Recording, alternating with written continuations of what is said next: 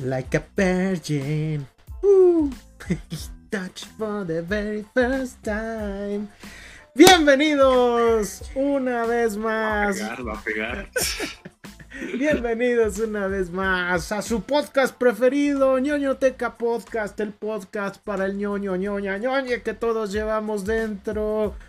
Te saluda tu amiguito, tu amiguísimo Emanuel Espinosa Lucas y como cada semana me acompañan mis amigos, mis cuates, mosqueteros, ídolos de Tulancingo para el mundo. Hoy en día, eh, eh, eh, hoy en día, ¿dónde te fuiste, eh, querido Ahmed? El sociólogo del gol, Ahmed Díaz. Eh, vengo de, de ver a, al Barcelona, ¿no? Ganar. Mm. Este, Guayaquil, por cierto.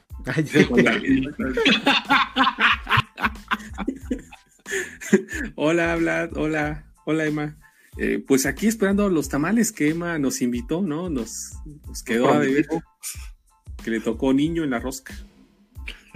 Y hasta dos, fíjate, hasta dos. Hoy, hoy anduvimos haciendo tamales. Ahorita platicamos por qué esto de los tamales para los que la bandita que nos está escuchando fuera de México. Pero mientras, el párroco del metal, Vlad Mesa, más metalero que nunca. Hola Emma, hola Ak, ¿cómo están? Este, yo bien, bien, yo todo, todo va chido, ¿no? Este, contento que cerramos otra temporada de ñoñoteca, ¿no? Y este, ya nos preparamos para la tercera también, ¿no? Este, pues me da gusto que, esto que fue como que algo muy, muy de a cámaras esté creciendo, ¿no? Entonces, este, contento, contento, porque además, pues el tema merita, digamos que ya, este, darle colofón a toda la ñoñería cinefi- cinéfila mamadora que hemos estado teniendo durante este año, ¿no? Entonces, muy contento, muy contento. De lujo, de lujo. Qué gusto, qué gusto verlos. Y es que hoy es un episodio grande porque cerramos, cerramos nuestra temporada número 2 eh, de ñoñoteca Podcast. Y la cerramos eh, con un broche de oro, sin duda alguna, ¿no? Porque el día de hoy, el día de hoy, vamos a hablar de las mejores películas del 2022. Aquellas pelis que nos hicieron retumbar el corazón, que nos pusieron a pensar, que fueron un divertimento eh, eh, fabuloso, en grande, en fin, esas películas que eh, resonaron en nuestro cocoro, en nuestra mente y que hoy traemos para ustedes las mejores películas del 2022. Chulada. Chulada, chulada y pues vamos, vamos a darle. Pero como cada semana, como cada semana tenemos nuestra pregunta detonadora, que es una cosa padrísima, que es una cosa sensacional. Este, ¿a qué le tiraron esta semana? Creo que ya vimos todos el episodio 3 de The Last of Us. Este, ¿ya lo vieron? Entonces yo creo que le podemos dar un espacito, pero primero cuéntenme a qué le tiraron en esta semanita. ¿Qué más, no? Este, bueno, yo eh, estuve en friega terminando de, de redactar todas las, todo el fin de semana. Entonces, este, ya después de un día de, de, de, meter la cabeza al congelador un rato, este, ya empezamos otra vez con la ñoñería, ¿no? Este, entonces, este, eh, yo ya pude ver algunas películas que se habían quedado pendientes de, este, mi lista 2022 y ya vi también un par de, de 2023, ¿no? Entonces, este, eh, una película que, que, que pude ver fue este, que tenía pendiente, que había escuchado yo buenas cosas, es una película mexicana de terror que se llama La Exorcista, que llegó, este, bueno, es del año pasado, pero llegó apenas ahorita en enero a, este, Star Plus. Eh, la verdad es que me gustó, me gustó, no, no es así, no es una película que va a cambiar el género, ni, ni que va a ser la película más terrorífica, ¿no? Que es lo que ahora mucha gente está buscando, ¿no? Más bien. Este, eh, pero la verdad es que es una película que está muy bien hecha, tiene un buen giro de tuerca a las historias convencionales. Este, el guion y las actuaciones son lo que flaquean un poco, la verdad, ¿no? Las actuaciones como que no son de lo mejor, pero, pero la verdad es que los efectos, por ejemplo, me gustaron, ¿no? La, la, el, concepto también, ¿no? La verdad es que si le va bien, me cae que hasta podría tener una, una segunda parte de la película, ¿no? La verdad es que me, me parece que es una buena propuesta. Sin ser nada súper revolucionario, es una película eh, dominguera de terror, ¿no? O sea, que te sientas a verla y, la disfrutas, ¿no? Y la verdad tiene un par de escenas que, que están muy bien hechas, ¿no? Entonces, la verdad es que yo sí la, la, recomiendo, recomiendo mucho este, La Exorcista. Este, ¿no la viste, Ak? Creo que ya no, no, no, tú Emma, no sé si... La tengo ahí, ya la había visto, pero no la, este, no he tenido oportunidad ni el tiempo, pero la tengo ya anotada, sí, fue estreno, acaba sí, Insisto, no es, no, no, no va a cambiar el género, ni, ni va a revolucionar el cine mexicano, nada, no, pero es una película muy entretenida, es una película de terror entretenida como tal, ¿no? Insisto que el guion y las actuaciones no son muy buenas, pero pero, pero, pero rifa, ¿no? Luego, por recomendación, luego vi un par de recomendaciones de ustedes, ¿no? Vi este, vi Megan, eh, lo mismo, ¿no? La verdad es que me parece como que una evolución al Chucky de esta generación, ¿no? Básicamente, ¿no? Está entretenida, la verdad es que, o sea, terror, pues no, en, general a mí el slasher eh, no es algo que me dé terror, que me dé miedo, pero es entretenida de ver, ¿no? Entonces, la verdad es que me gustó la de Megan, insisto, si no te la tomas en serio, ¿no? Si te quieres clavar de terror existencialista, pues obviamente no es aquí, ¿no? No es aquí, pero es una película que también me parece que podría dar para una saga divertida, ¿no? Si no te la tomas en serio, es una película que puede dar para una saga divertida de terror, ¿no? Que, que es este, una buena actualización a este tipo de, muñecos diabólicos como tal, ¿no? Este, eh, y luego vi también una serie que, que recomendó, que fue la de, este, la de Abbott Elementary. Eh, me gustó, está divertida. Eh, no, no, no me fascinó porque me cayó un poco gorda la protagonista, la verdad, ¿no? La verdad es que sí, sí. Eh, eh, yo creo que todas las personas que, se, que, alguna vez hayan dado clases o que se dediquen a dar clases van a ver muchas cosas muy divertidas allí. Y por lo mismo es que me cayó gorda la protagonista porque todos conocemos a alguien así y que básicamente cuando de esas de ay sí yo ya ya, que tiene todas estas estas ganas de, de, este estas buenas intenciones, pero terminan jodiéndole las cosas a todo mundo, ¿no? Entonces, este, eh, pero la verdad es que está muy bien hecha, los secundarios están muy bien desarrollados, eh, tienen buen mensaje también. Yo sí es una serie que recomiendo, ¿no? Me parece que ahorita en marzo llega la segunda temporada, entonces, este, pues sí, sí la, sí la voy a seguir viendo, la voy a seguir viendo, la verdad es que está, es una buena serie, me, me, me gustó, es una buena serie de comedia, pues para desestresarte pero está muy bien hecha y las actuaciones son muy buenas, ¿no? A mí me cayó mal la protagonista, porque conozco a gente así, o he conocido a gente así, y me caen muy gordos, ¿no? Entonces, sí. Yo creo que insisto, ¿no? Eh, porque además, bueno, para quien no lo sepa, aquí, aparte de que somos ñoños eh, en cuestiones sociológicas, todos los tres somos profesores también, ¿no? Entonces, este, yo creo que por eso hay muchas cosas con las que podemos, este, conectar, ¿no?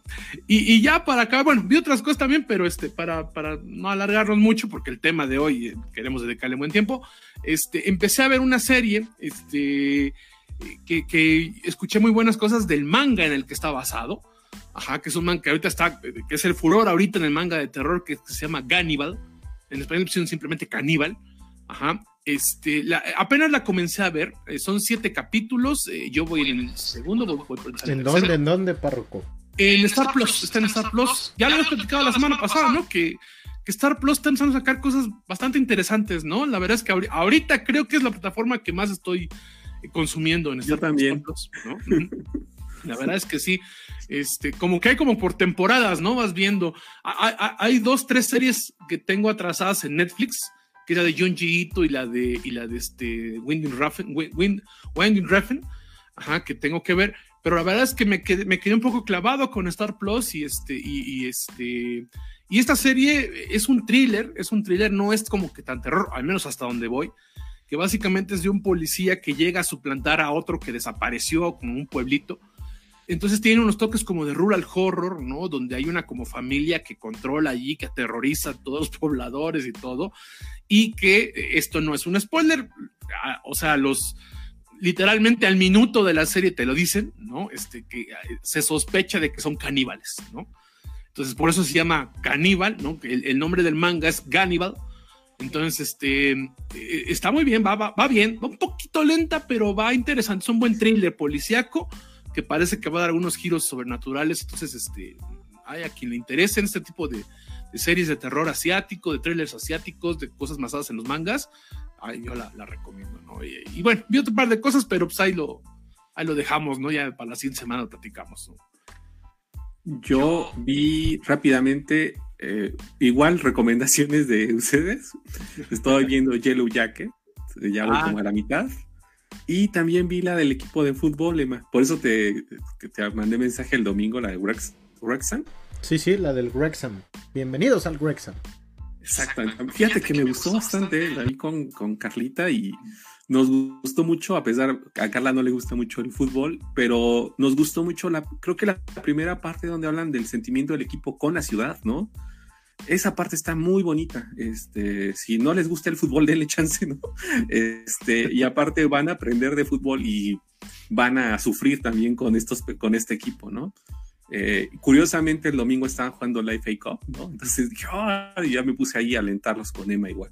Y pasaron, ¿no? pasaron. Sí, no, empataron. Van a, van a jugar un replay para, ay, para definir al ganador.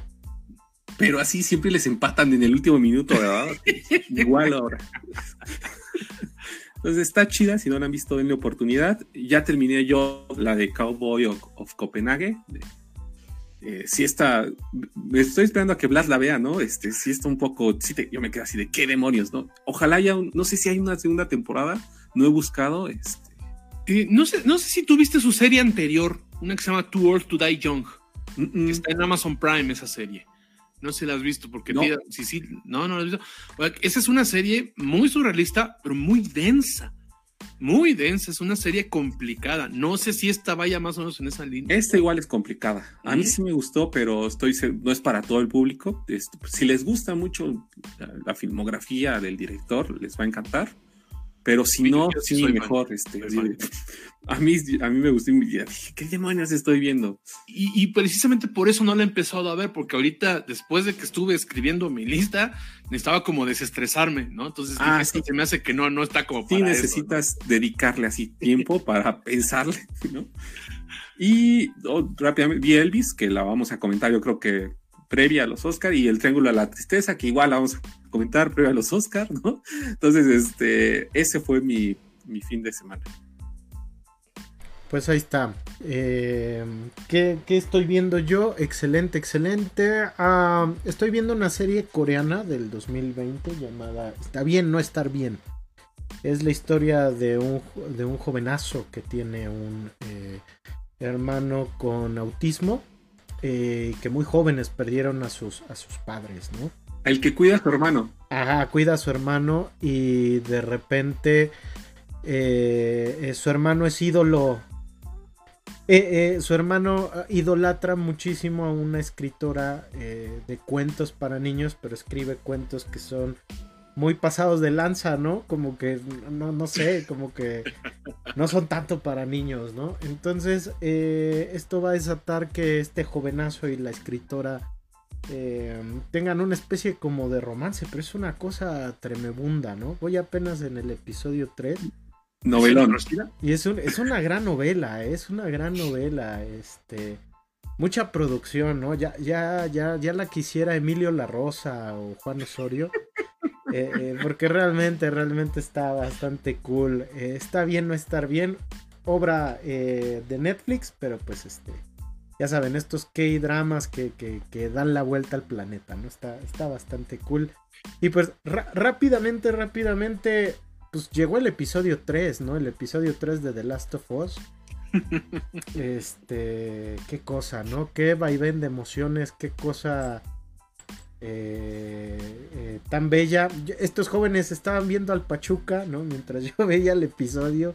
Sí, este, Y, yo creo que es el mejor episodio en lo que va de la serie y es una manera muy bonita de adaptar el contenido de un videojuego. ¿no? En el videojuego la historia que nos muestran, que sobre dos personajes llamados Bill, Bill y Frank, en el videojuego es una historia que eh, simplemente acompaña, ¿no? el viaje de Joel y Ellie y aquí la cambiaron. Yo quería preguntar si, está basado en el videojuego, porque bueno, ya, ya le hemos comentado aquí que ni Ak ni yo lo hemos jugado, pero Emma sí, sí es muy fan, entonces no sé qué tan apegado está este episodio. Eh, no está nada pegado, es una historia nueva. Es una historia ah, nueva, pero en el videojuego la historia de Billy Frank es una historia lúgubre, no es una historia como la que vemos en el en la serie. Y acá eh, Craig Mason decidió cambiarla y lo hace de una manera que es hermosa sin duda alguna, no es uno de los episodios más bonitos que yo he visto de la televisión en, en mucho, mucho tiempo, ¿no? Entonces, este, al grado en que yo estaba con el moco tendido, llore y llore, ¿no? Eh, en, vivo viéndolo. Y todavía el otro día me puse a llorar, ¿no? De, de, de, del, de acordarse. De, acordarme. Entonces, eh, pues yo estoy encantado con la serie. Pero ustedes que no la han visto, ¿qué sintieron con este episodio 3? Yo fíjate que la vi, la, yo normalmente la he estado viendo la serie al otro día.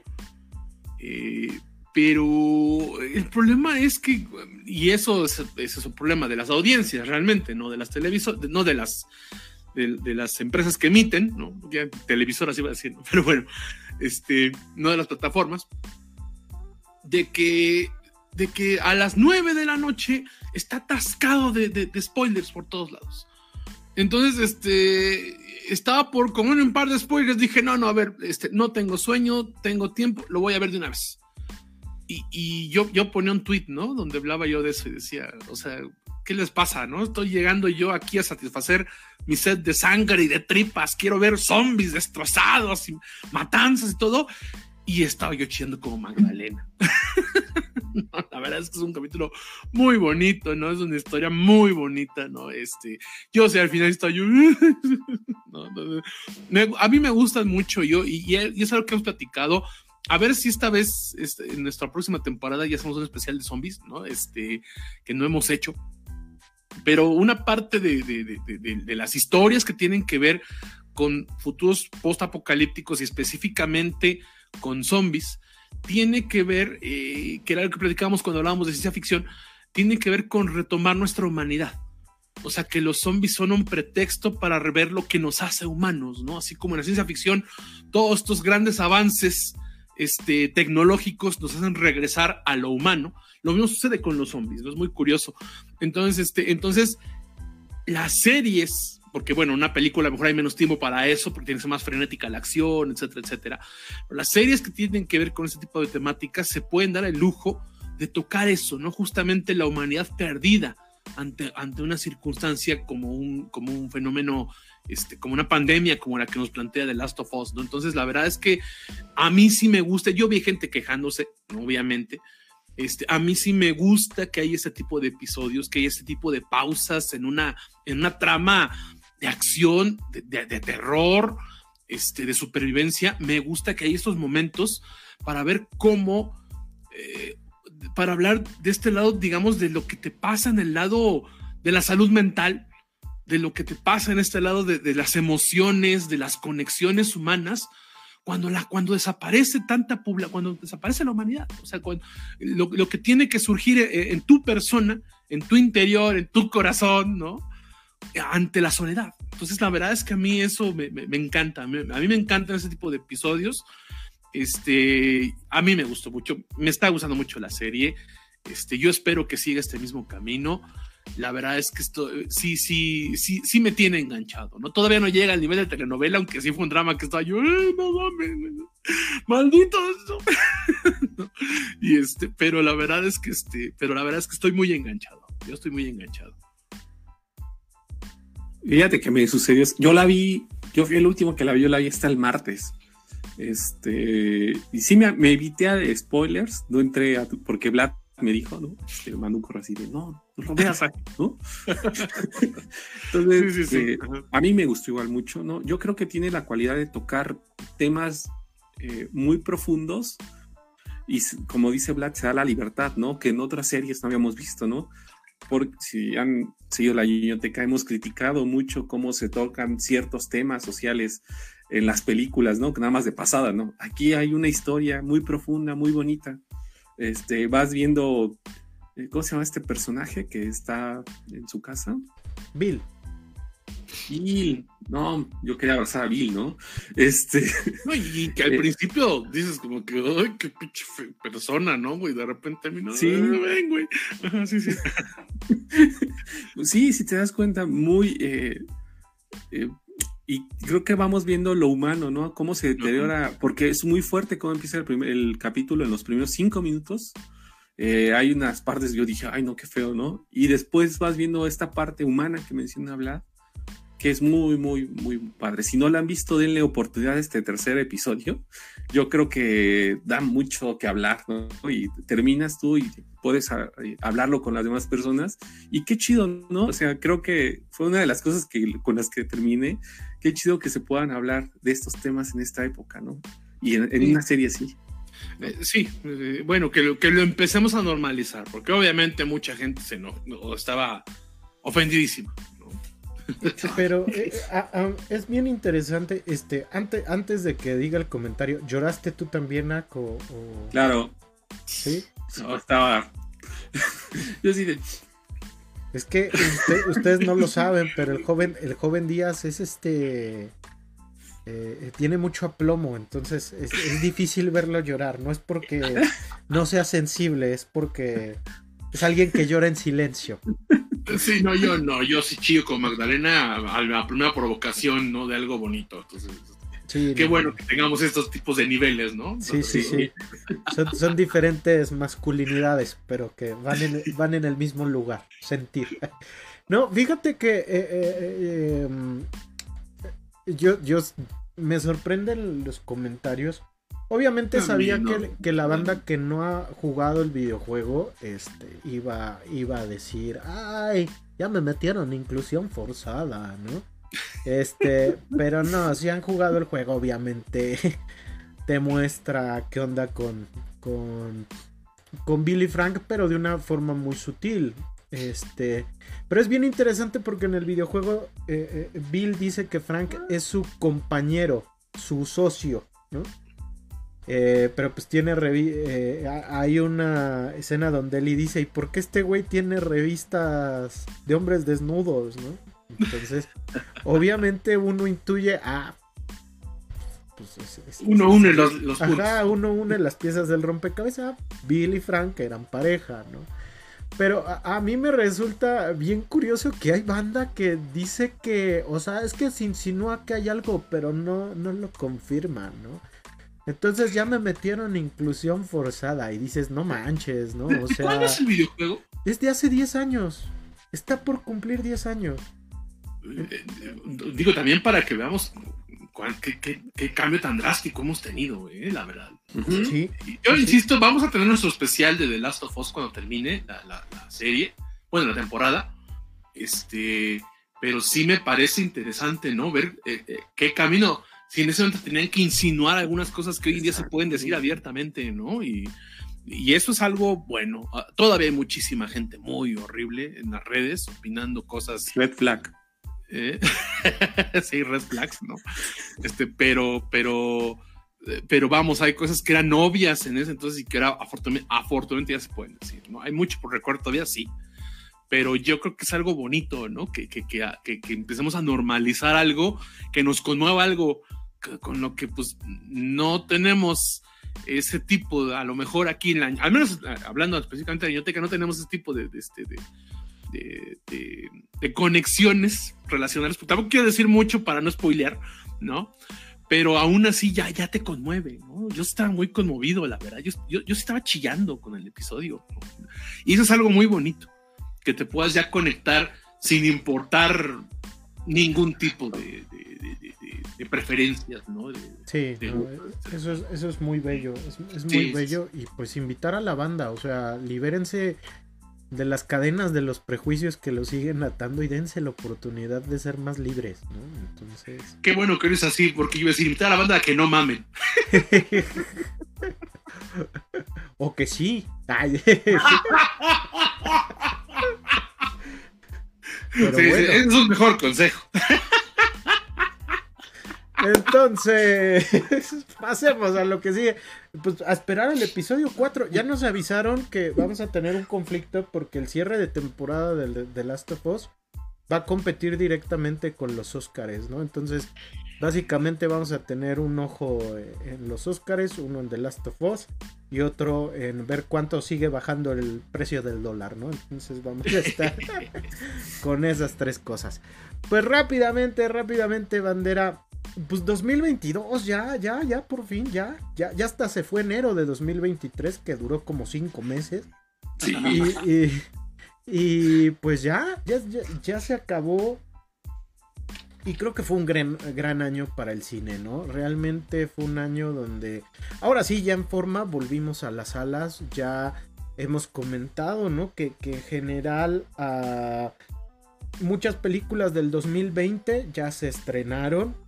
Eh, otras salieron en plataformas, pero lo cierto es que como que ya se está normalizando poco a poco, pues el hecho de que podamos ir a disfrutar una película en, el, en, la pantalla grande, ¿no? Entonces, eh, ya, ya lo hemos platicado, cómo sentimos el año eh, a nivel sociológico, cómo sentimos la industria. Pero ahora quisiera indagarlo como a nivel, a nivel, a, nivel personal, espiritual, ¿no? Acá en el Cocoro.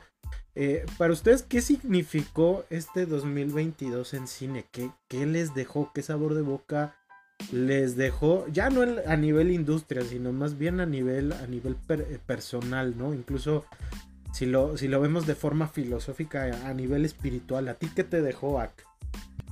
Fíjate que eh, yo creo que debe ser uno de los años donde me chillé, ¿no? Viendo películas. este, desde, por ejemplo, el final de After Sun, no sé si ya la viste tú, Emma.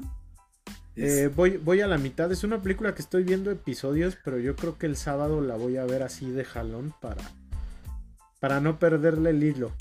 o sea, yo creo que eh, también Tar, cuando vi Tar, ¿no? Yo creo que ha sido, me han gustado mucho ese, ese sentimiento y creo que las películas que escogí son de esas que después me quedaba pensando en cada uno de los personajes y qué les había pasado y por qué estaban tan eh, en esas situaciones, ¿no? Creo que vemos eh, películas, ah, ya lo habíamos visto durante la pandemia, pero también por otro lado muy arriesgadas, ¿no? Y muy arriesgadas que se toman muchas libertades para contar cosas, así como lo estamos hablando de la serie, que no se habían contado o narrado de esa forma antes, ¿no? Eh, ya sean experiencias muy subjetivas como Afterson o temas poco eh, desarrollados como en, en, todas partes al mismo tiempo, ¿no? Este, donde hay cosas muy, muy profundas que no te las imaginarías que te las tocaran de esa forma. Entonces yo creo que Ah, fue un año muy padre, incluso hasta blockbusters, ¿no? Este, hemos hablado que blockbusters arriesgados, ¿no? Este, que te hacen pensar que, por ejemplo, algunas películas o, industrias como Marvel ya se están quedando, ¿no? El caso de, por ejemplo, en Batman lo vimos como una cosa muy, muy arriesgada, ¿no? Igual, eh, nada más terminando, ah, pues a la banda no les gustan, ¿no? Ciertas cosas, ¿no? Que vivimos en el, en el mundo de los opinólogos, ¿no? Que todos, ay, es que esto no está chido, ¿no? Lo hubieran hecho así, ¿no? Es que ¿por qué lloran? O sea, ya todo el mundo así de, ¿por qué sienten que la película es buena si es mala, ¿no? Entonces, ese tipo de cosas también lo estamos viendo. Exactamente, inclusión forzada. Pero yo creo que es una de las, las conclusiones con las que me quedo. ¿No se habla? Yo también estoy de acuerdo, ¿no? Eh, yo creo que eh, de las cosas buenas, entre comillas, ¿no? Que nos dejó la pandemia es que la gente, o, más gente, porque todavía no es, desgraciadamente todavía no es algo generalizado, eh, empezó a voltear hacia la salud mental, ¿no? Y empezó a voltear hacia, y empezamos a ver cosas que tengan que ver más con el sentirnos conectados, eh, con el no sentirnos aislados, con los sentimientos de, este, de apego, de soledad, etcétera, etcétera, ¿no? Para bien y para mal, porque bueno, para, para bien obviamente porque pues tenemos que normalizar, tenemos que darnos cuenta, ¿no? De que, de que, de que necesitamos también cuidarnos en ese aspecto de salud, más allá de lo físico. Este, eh, y, yo creo que esto se, se, llevó hacia, hacia el cine, ¿no? A fin de cuentas, el que empezó a ver cosas más arriesgadas en que tengamos películas como las que mencionaba Ack, ¿no? Como After Sun, por ejemplo, que está haciendo un hitazo por todos lados. Este, tiene que ver con el hecho de la gente empezar a conectarse con cosas eh, que, con sentimientos y con emociones que allí están, pero o negamos o pasamos por alto, etcétera, etcétera. Entonces yo creo que eso es algo importante, ¿no? Porque eso va a abrir eh, la puerta a otro tipo, no de cine, porque ya existe, siempre ha existido, pero sí a otro tipo de, de, este, de, públicos que lleguen a ese tipo de películas, ¿no? Y yo creo que eso va a ser importante, o sea, eh, bien lo decía, ah, retomando los dos ejemplos de Ackman, ¿no? De tanto de Tar como de Afterson, son películas que a lo mejor hace 10 años hubieran, se hubieran quedado en, en, la gente que fue a la cineteca y ya, ¿no? Y en cambio, ahorita ya podemos hablar de que son películas que la gente está volteando a ver. Eh, y, y, que estos tipos de cosas arriesgadas, como, como las que seguramente ahorita vamos a mencionar, algunas de ellas, este, están empezando a encontrar un, un, un eh, cabida entre más personas. Todavía no la mayoría. Todavía la mayoría quiere ir a ver Rápidos y Furiosos 15, ¿no? No sé qué número vaya. ¿No? Y bueno, pues insisto, ya lo hemos dicho aquí, se vale, se vale, pero este, pero, pero, pero, pero, ¿Eh? Nada, que Ahmed, este, la 10, pero acá, este, eh, con su playera de Dominic Toretto. Sí, sí, sí, como que la 15 va a la 10, cabrón. Ayer salió el póster, el póster ayer salió, por eso ayer lo pedí. te hagas, no te hagas, si en, si en, tu cuarto tienes tu póster de Vin Diesel. Primero Obvio, la familia. Quien, quien, nos ve aquí sabe que somos, los tres somos cinéfilos mamadores, ¿no? Pero este, pero, pero, pero también hemos defendido que, también se vale ir al cine a divertirte simple y llanamente. Ajá. Pero, insisto, hay más oferta cada vez, ¿no? O sea, cada vez más fácil que encontremos estas películas, eh, que nos lleguen estas películas. Estaba yo escuchando que, que todo en todas partes este, va a tener un, un regreso a las salas de cine en México. Entonces, vayan a ver, vayan a ver este tipo de películas, no específicamente esas, no les tiene que fascinar porque todo el mundo dice que sí o que no, etcétera, pero, va, pero denle esa oportunidad a ese tipo de películas. O sea, yo creo que eso es, eso es en el lado en el cual desde las emociones hemos visto cómo el cine nos vuelve a abrir más, más espacios, ¿no? Y, y, y afortunadamente tanto en las plataformas como en el cine estamos encontrando esos espacios, ¿no? Fue, fue, un gran año, ¿no? Eh, sin duda alguna, eh, ya, lo, ya lo platicamos en tres especiales, pero creo que es un año donde eh, vemos que, si bien hay propuestas hechas pues, de, de, manera pues, muy industrial, ¿no? Estos blockbusters, donde todo está súper cuidado, ¿no?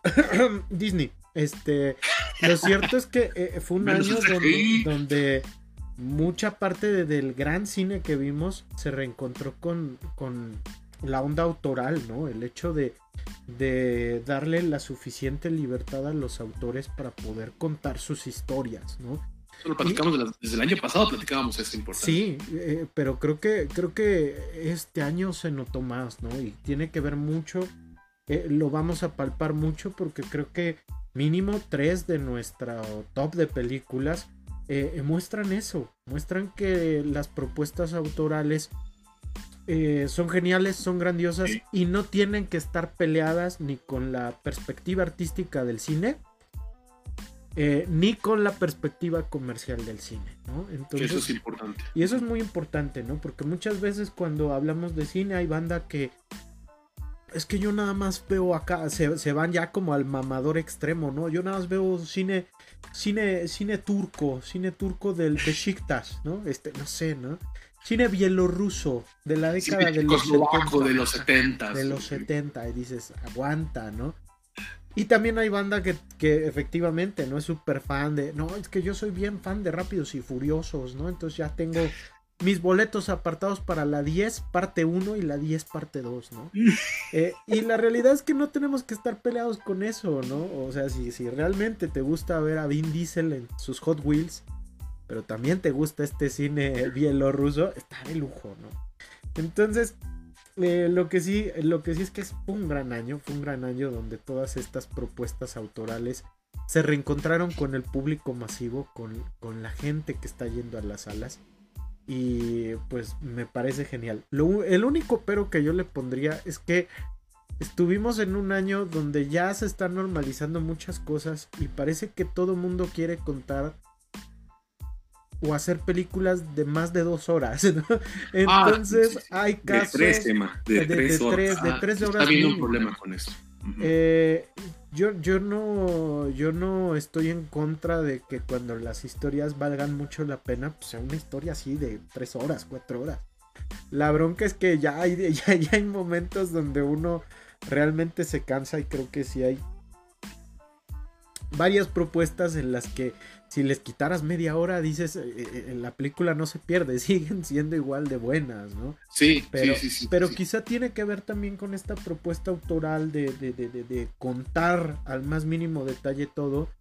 O también esta onda de, bueno, eh, quizás contagiada por la industria del videojuego, de, bueno, la gente está pagando por vernos, hay que ofrecerles algo que pueda que puedan atesorar por mucho tiempo. ¿Y cómo haremos eso? Pues dándoles una peli de, de, cinco horas, ¿no? Cinco horas de rápidos y furiosos. Pero no, pero ¿sabes cuál es el problema? Es que, insisto, ¿no? Eh, muchos, muchos blockbusters o películas estaban buscando tener una generación en taquillas, tener un espacio en las temporadas de premios, están arriba de las dos horas y media. Y, y la verdad es que eh, de pocas, yo puedo decir que están justificadas, ¿eh? la verdad. ¿No? O sea, sí me parece un problema de visión importante. Y además estamos en una época en la que eso funciona para los cinéfilos mamadores como nosotros. Pero, pero la tendencia está al contrario, o sea, la gente no ve más tiempo de lo que dura un TikTok, por amor de Dios. No puedes esperar que se sienten a ver, por ejemplo, en TAR, ¿no? En TAR no puedes esperar que se sienten a ver dos horas cuarenta de una película en la cual 20 minutos son de una entrevista, por ejemplo. A mí me gustó porque soy un cinéfilo mamador y porque soy un, un, melómano mamador. Pero yo entiendo que alguien que, que, está empezando a ver más cine, conectarse con más cosas, diga, qué hueva. O sea, sí lo entiendo, sí lo entiendo. ¿no? Perdona, ¿qué ibas a decir? No, yo creo que eh, yo le adjudico esta parte al fenómeno de plataforma donde podemos pausar la película. Sí. También. ¿No? Y ya, ya me han atrevido de ver, ¿no? Pero este sí, yo por ejemplo, cuando vas al cine y tú dices, tengo el tiempo apenas exacto, y tú ves tres horas y dices, no, mejor. Y si se dan cuenta, eh, hubo muchas propuestas grandes en taquilla y muchas fracasaron en taquilla a pesar de ser buenas películas con buenos directores. Estaba escuchando que la de Spielberg casi no recaudó, ¿no? Tan solo por tomar un ejemplo, una película igual muy larga, ¿no? que de hecho ya es la segunda ocasión en, que, les, que le va mal, le fue mal también con Amor sin Barreras, ¿no? Entonces, eh, ya nos habla, nos habla también que estos grandes directores que antes eran imanes taquilleros, ya no lo son tanto. Babylon dura tres horas. Este, y ya no la quise comentar para darle tiempo a todo el tema de hoy, pero yo vi Babylon, dura tres horas, le sobran como 40 y recaudó creo que el 10% de su presupuesto. Entonces sí, también eso hay que empezar a considerar también pues ahí está, ¿no? Entonces, bueno, eh, pues, pues ahí está. Yo, yo cuando dirija mi primer cortometraje va a durar un minuto. Como la de Jesucristo y los vampiros. Una hora, una hora diez. Con eso. Con eso cuentas. ya no me acuerdo cuál es la película de menos de hora y media de 90 minutos que he visto. O sea, todas, pasaron, yo creo que. After Song creo que dura una hora treinta, ¿no? Creo. Sí, una hora treinta y tantos. Y hay una, ah, no me acuerdo cuál de terror, ah, hay una de terror muy buena que se llama Hellbender, que dura una hora veinticinco y, cuenta, y es profunda la película, bueno, entre comillas, o sea, para hacer una película de terror, la verdad está muy bien hecha ya, pero bueno, es otra recomendación extra porque bueno, ya, ya platicaremos luego de eso. Pues, Perdón, tantito, ya que hicimos esta pausa, este, ya tenemos como algunos comentarios en la, en la caja, ¿no? Gracias. Eh, conéctense, este, cuéntenos por favor cuáles fueron sus películas favoritas de este año, ¿no? Y por qué, ¿no? Cuéntenos, cuéntenos por los comentarios. Por aquí anda Ricardo Gaitán, dice saludos, saludos Ricardo. También anda por aquí Alondra Domínguez, dice saludos Ahmed y Emanuel, saludos, también saludos. Este, gracias, gracias por ya estar conectándose con nosotros. Y este, y, y por favor pónganos, pónganos cuáles son las películas que les encantaron este 2022 o que tienen o que esperan ver todavía de las que nos están llegando, porque la ventaja, bueno, ventaja o desventaja, es que ahorita durante enero y febrero nos empiezan a llegar un montón de películas que van a estar en las temporadas de premios y que fue de lo mejor del año pasado. Entonces, ahí platíquenos, por favor. Claro que sí. Y pues bueno, como estas últimas tres semanas, tenemos que presentar a nuestra amiguísima. Señor Díaz, por favor, cuéntenos, este, ¿quién es la invitada de este, de este día? ¿La tómbola? No. La ruleta de la muerte, ¿no? No puede ser, no puede ser. peor que sus alumnos, en la poniendo atención, en las clases. Tres, trece capítulos, dos años haciendo recuentos y sigue sin aprenderse. ¿Qué problema es este? La cotorriza. La cotorriza, dice. Traído, traído, traído por eh, Liverpool. Venta especial, espera los descuentos del 3 al 6 de febrero, claro que sí. También su celular. Ahí está, ¿no? Un Apple iPhone 11, 6.1 pulgadas. Ahí está, ahí está. Pues vámonos, vámonos con la ruleta, la ruleta de la muerte. Como ustedes saben, el elegido va a dar eh, su lugar número 6. Son seis películas las que vamos a hablar. Y ya entre todos vamos a estar compartiendo las mejores películas de 2022. Entonces viene el primer turno. La ruleta de la muerte. Gira, gira, gira. Y parece ser que... Chale. me toca a mí, me toca a mí. Empezamos. Eh, a ver, que el interventor, por favor. Híjole, el señor Calvillo, interventor de la Secretaría de, Gobernación, aquí presente.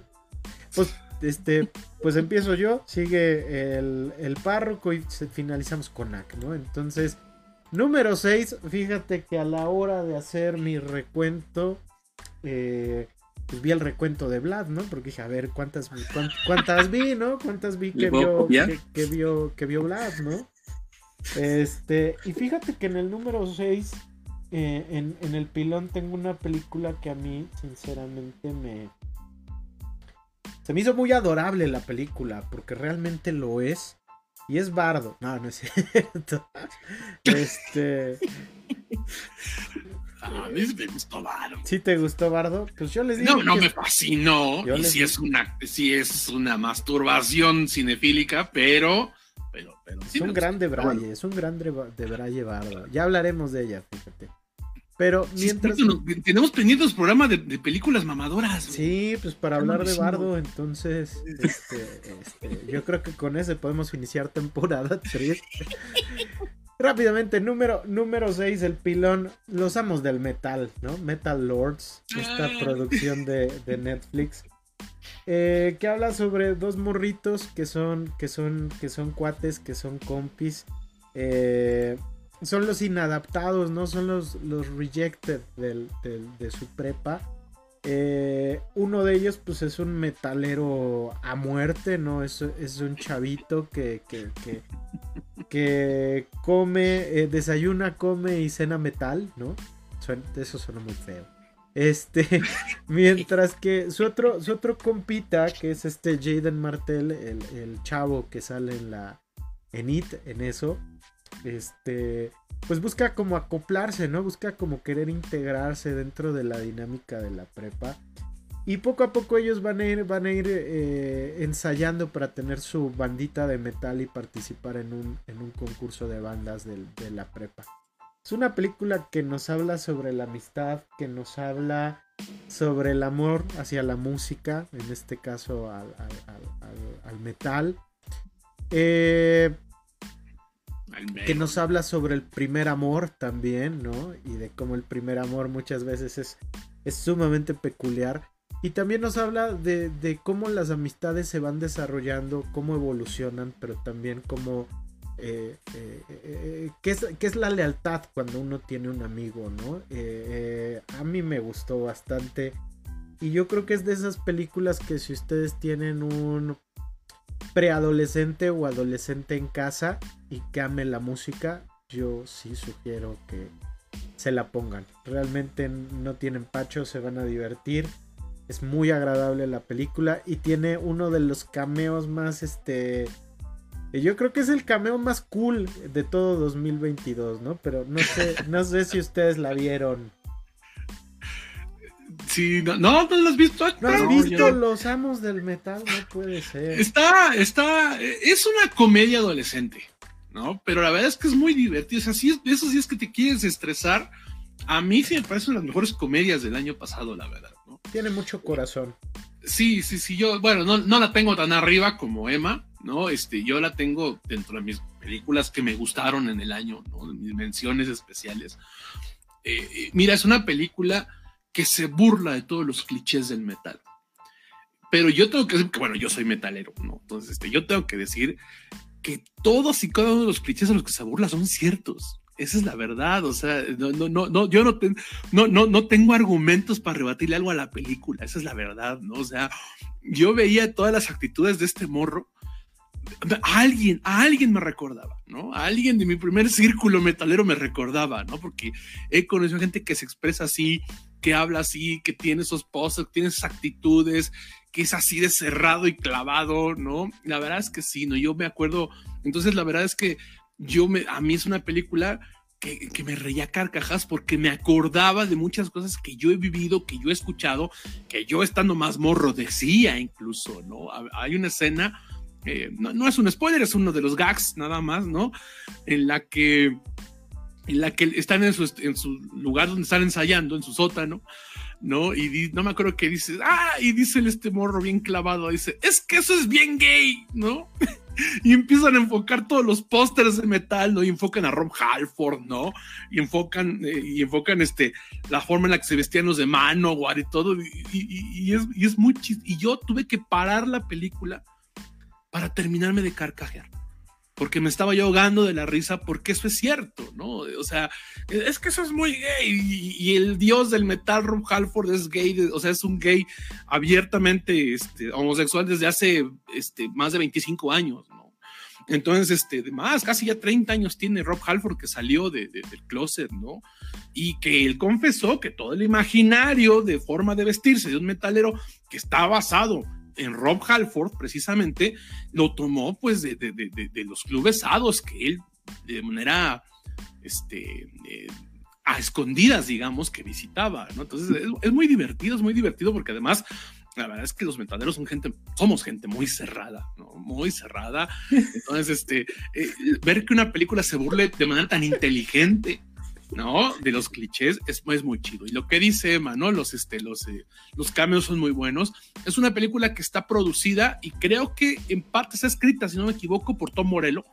Entonces, este, que es el guitarrista de Rage Against the Machine este, y de Audio Slave. Y uno Entonces, de los mejores guitarristas. Y de Prophets of Rage, ¿no? Uh -huh. Sí, bueno. Sí, no, y egresado, no, y egresado de Harvard.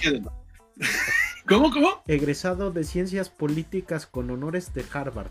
Ah, sí, sí, sí, el tipo, el tipo es este, es, es, es politólogo, es politólogo, este, eh, o sea, sabe mucho de política, como dice Emma, es cierto, no es graduado de honores de Harvard, ¿no? De ciencias políticas, entonces la verdad es que es, está muy bien hecha la película, yo la recomiendo mucho, ¿no? Pero eso sí, como metalero hay que saberse reírse de uno mismo, ¿no? Y después es la comedia babosa romántica este, de, este, de, adolescentes, ¿no? Tampoco se esperen algo súper profundo y existencialista, pero la verdad es que es, es las mejores comedias de, del 2022, sin duda, eh, sin duda, sin duda. Eh, y pues véanla, está en Netflix, ¿no? Los, los amos del sí, metal. Yo creo que también necesitamos reconocer ese cine ligero que nos, sí, que, que nos mueve, ¿no? Entonces. Pues, ¿Qué es lo que decíamos? No es cine checoslovaco de los 70s, pero una comedia con Metal Lords que está en Netflix te va a divertir bastante cuando la veas. Ahí está, ahí está, número 6. Párroco, le toca a usted. ¿Cuál es su pilón? Híjole, bueno, eh, yo he de decir que, que, a mí me costó mucho trabajo hacer mi lista de este año. Este, porque por ahí del top 20 ya estaban películas que dije, es que esta podría estar entre las tres primeras, ¿no? Tres, cuatro primeras. Y, hubo películas que a mí me encantaron, que cuando me di cuenta ya eras en el 35, 36, ¿no? Entonces sí me costó, sí, yo, yo estoy de acuerdo que fue un gran año de una gran calidad. Entonces, como pilón voy a dejar lo que a mí me parece que es, si no la mejor, la segunda mejor película de terror del año, ¿no? Que es Hatching. Que, ¿Te acuerdas que nos burlábamos? Me estaba acordando. ¿Hachico, la del perro? No, Hatching. es que es justamente lo que iba a decir, que me estaba acordando que nos estábamos burlando en, en, algún momento de cómo, este, de, de, a ver cómo le ponían en español, ¿no? Y Kema decía, este, la no sé qué siniestra, ¿no? No sé qué infernal. Y le pusieron, ¿no? La cría siniestra, le pusieron en español, ¿no? Entonces, este, yo cuando vi el nombre en español me reí mucho porque me acordé que Emma se estaba burlando de eso justamente, ¿no? Y sí, se llama La cría siniestra en España. Es que aparte es muy difícil, ¿no? Eh, ni modo de ponerle el título original, empollando, ¿no? el empollamiento, sí, sí, sí está complicado, ¿no? No, no, o sea, pero la verdad es que este, esta es una película que me acuerdo además también que Ahmed nos recomendó, ¿no? Que Ahmed llegó con ella y nos dijo que era de lo mejor que había visto en el año. Y yo dije, ay, a ver si es cierto. Y cuando la vi dije, no manches, sí es cierto, ¿no? Eh, insisto, eh, el género del terror es algo que a mucha gente eh, eh, es muy subjetivo, ¿no? Hay gente, no, eso no da miedo, no, esto no, no, esto no, y esta me gustó y esta a mí no, etcétera, etcétera, ¿no? La verdad es que yo he de decir que a mí sí me parece, si alguna, la que, hay una que voy a mencionar más arriba, que podría caer como terror, ajá. Por eso es que no digo abiertamente así que es la mejor, pero si no la consideramos la que diga después, como terror, esta me parece que sí es la mejor de película de terror que yo vi este año, ¿no?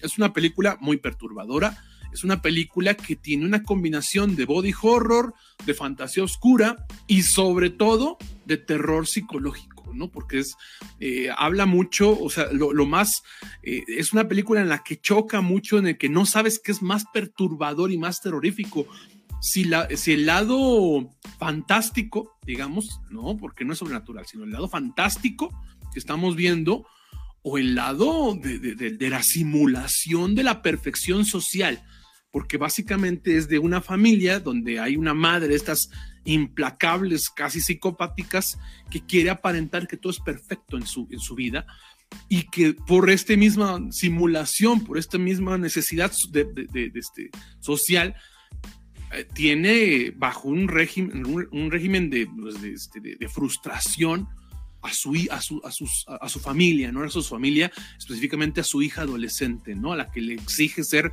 prácticamente perfecta. Y cómo esto se va reflejando y todo lo que pasa sobrenatural en la película es una analogía de una, de una niña en necesidad de explotar en contra de esta perfección simulada, ¿no? De, este, este, de, esta madre implacable. Entonces, este, la verdad es que, insisto, a mí la película me, sí hubo momentos en los que me, me, sí le tuve que, o sea, sí hubo momentos que me, dejaba la sangre helada, pero insisto, no sabes qué es más terrorífico, sino el lado explícito, fantástico, slash sobrenatural, de body horror que hay o, esta simulación del terror psicológico es, es una película muy buena, muy, muy buena, eh, muy perturbadora, que yo voy a recomendar y que me parece que se va a quedar de esos grandes clásicos del cine de terror psicológico, ¿no? Que, encontremos. Eh, tiene su par de escenas por ahí también medio explícitas en cuestiones pues, medio eh, asquerosas, por decir de una manera, ¿no? Pero al final, insisto, ¿no? Lo puedes ver como una cuestión muy, muy, de, muy, muy de analogía a lo que está pasando, como dos cosas separadas. Como lo quieras ver, tiene momentos que te van a estremecer como tal.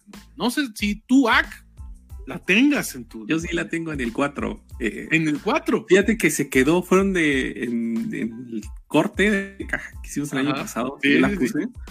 Y se quedó, o sea, yo creo que, eh, sí, yo creo que todas las películas que, que, vamos a hablar hoy son porque nos dejaron algo, ¿no? y hay ciertas emociones que todavía tengo ahí, que vi cuando pasaron de, de ser hasta la película. Dije, oh, no, esto, está, esto no lo había visto, ¿no? Sí, sí, sí. Entonces, Este, y ya cuando te das cuenta, tiene que es una crítica social, ¿no? A lo que están viviendo. Eh, ciertas familias, ciertos adolescentes. Sí. ¿no? Entonces, cuando la das ese vuelco, este, y ves esta criatura que aparte estaba muy bien hecha, ¿no? La criatura. Este... a mí me gustó mucho y me acuerdo que se la vi ¿Cómo? El primo de Abelardo de Plaza ¡Ay! Eso suena como spoiler, pero bueno. Yo me acuerdo que cuando la vi le dije, véanla, ¿no? Y que. Y, y creo que también sintieron lo mismo, compartimos lo mismo, ¿no? Me acuerdo que que teníamos nuestro debate, ¿no? Pero creo que al final es una buena, buena película, ¿no? Y nos llega eh, terror, eh, creo que esta es finlandesa, ¿no? Sí, el año pasado, ¿cómo se llamaba la de los niños también que tenían poderes? Ah, este.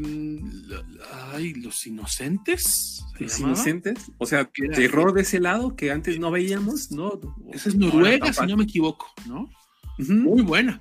Sí, muy, buena, ¿no? También, entonces yo creo que igual es una invitación a explorar el género de terror de ese lado del continente europeo, ¿no? Sí, sí, sí, sí, sí. Este, bueno, técnicamente no es escandinavo, sino que es nórdico, pero el terror escandinavo, el cine escandinavo de terror, de thrillers, es muy bueno. Insisto que esta no es técnicamente escandinavo. no sé si está en tu lista, no mencionarla ya que Speak No Evil, ¿no? Igual este, se quedó en mi lista así ya casi.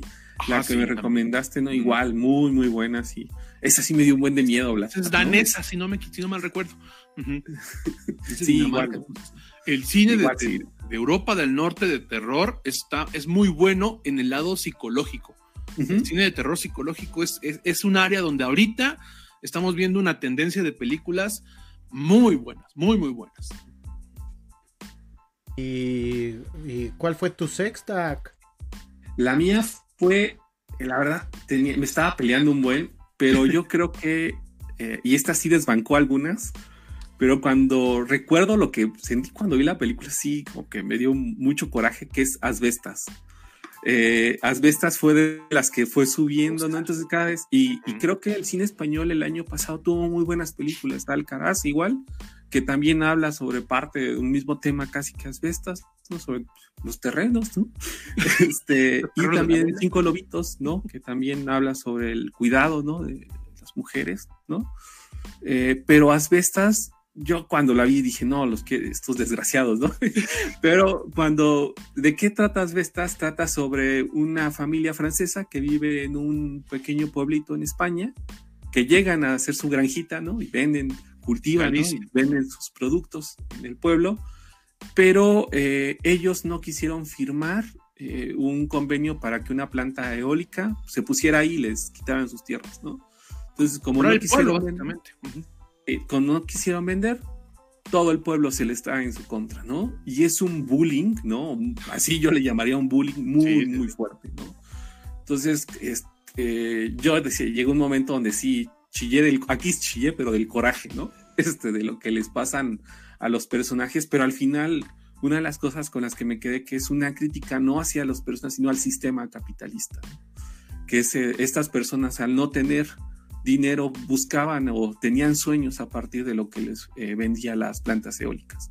Si no la han visto, véanla, ¿no? Este, sí se van a dar, les va a dar un buen coraje y yo creo que fue las cosas por las que subió, ¿no? Por, porque se hace una muy buena crítica eh, y iba viendo y yo me acordaba cada vez de Asbestas, decía esta, ¿no? Entonces yo creo que Asbestas fue las que se coló en el pilón, pero sí vale la pena mencionarlo. Eh, no sé si tú, Emma, la tengas. Eh, no, no, no. Fíjate que es de, mis grandes pendientes y la verdad no la metí porque eh, aparte de que no, me dio tiempo, pues dije mejor este dejo que los expertos hablen en el tema. pero creo que sí es eh, lo poco que la pude ver, que fueron como 20 minutos. Este, creo que este tema que se relaciona con la gentrificación, ¿no? Y con este, e-, es un tema que está siendo muy recurrente en el cine y qué bueno porque realmente nos habla de cómo el, terreno, vaya el territorio, pues por desgracia está siendo una herramienta más de ese capital depredador que lejos de, de, buscar la igualdad de la gente busca distanciarla más, ¿no? Y volver a los ricos más ricos y a los pobres más pobres. Y, que hay un abuso de poder incluso también, ¿no? Pues se aprovechan de la ignorancia, ¿no? De, esto, ¿no? Y entonces yo, yo justamente con lo que comentaba, ¿no? Hay, hay películas dentro de mi top 20 y dije, es que estas podrían estar en el top 3 sin problema. Una de ellas esas bestas, ¿no? Yo también eh, la fui subiendo, subiendo, subiendo, subiendo, porque, porque yo creo que no hay una película más sutil, más bonita, porque tiene una puesta en escena muy, este, muy ambiental incluso, o sea, por momentos raya en el contemplativo, pero a la vez es una película angustiante. Es que en el momento en el que ellos están, nuestros protagonistas están solos como tal, es contemplativo, es bonito, es un slice of life básicamente. Pero en cuanto aparece alguien más en escena, la película es súper tensa, súper tensa. Entonces, sí, como bien dice Ackman, ¿no? O sea, eh, te empieza a, helar y hervir la sangre, ¿no? o sea, se nos va a echar a perder, se nos va a quemar como la chela la sangre, básicamente, por los grados de temperatura que tenemos con, con veras bestas, ¿no? Eh, y además también eh, tiene este, esta cuestión de, de, de, este, de, estos, de estos choques de idiosincrasia que también tiene, por ejemplo, Speak No Evil, ¿no? Que comentaba Ackman, ¿no? De, que son formas de ver la vida eh, y, que, y que básicamente aquí incluso hasta el lenguaje es parte de este impedimento para poderte entender con el de al lado. Y es una película muy angustiante porque además, a fin de cuentas, termina siendo un conflicto vecinal o sea, es un conflicto con la gente con la que, con la que, vive en tu misma área, en tu misma zona, y es algo que si alguna vez alguien ha tenido un conflicto con sus vecinos, sabe que es algo muy tenso, muy, muy tenso, porque pues, pues es gente que vive ahí, que sabe dónde vives, que sabe tus horarios, y que además, pues tú no puedes decir, ah, pues este, ya no me junto con esas personas y ya, ¿no? Sin, porque son gente que es muy probable que cuando salgas te las encuentres. Entonces, es una película muy tensa que juega mucho con estos choques de idiosincrasias, de idioma, etcétera. Y la verdad es que eh, probablemente es una de esas películas que llegará en algún festival, que llegará a la cineteca, que llegará, yo no sé, ojalá llegue a alguna plataforma, ajá, pero la verdad es que cuando llegue, véanla porque es una joya, ¿no? Y tiene pinta de que va a barrer con los Goyas, va a barrer con, este, en los BAFTAs, va a barrer, o sea, porque, o sea, la tienen como la mejor película española del año, ¿no? Entonces, yo de hecho fue así como escuché hablar de ella. Y la verdad es que lo tiene merecido, es, angustiante y bonita, es bonita y angustiante, ¿no? Es increíble cómo puede tener todo eso la película. Entonces, muy recomendada. Asbestas, ¿no? no pues ahí está. Ahí está. Tenemos nuestro número 6 completado. Y es hora de volver con. Oye, y apenas son los pilones. Y apenas son los pilones e iniciamos fuerte, ¿eh? Entonces vámonos. Vámonos con el número 5. Desde ahí les brinco.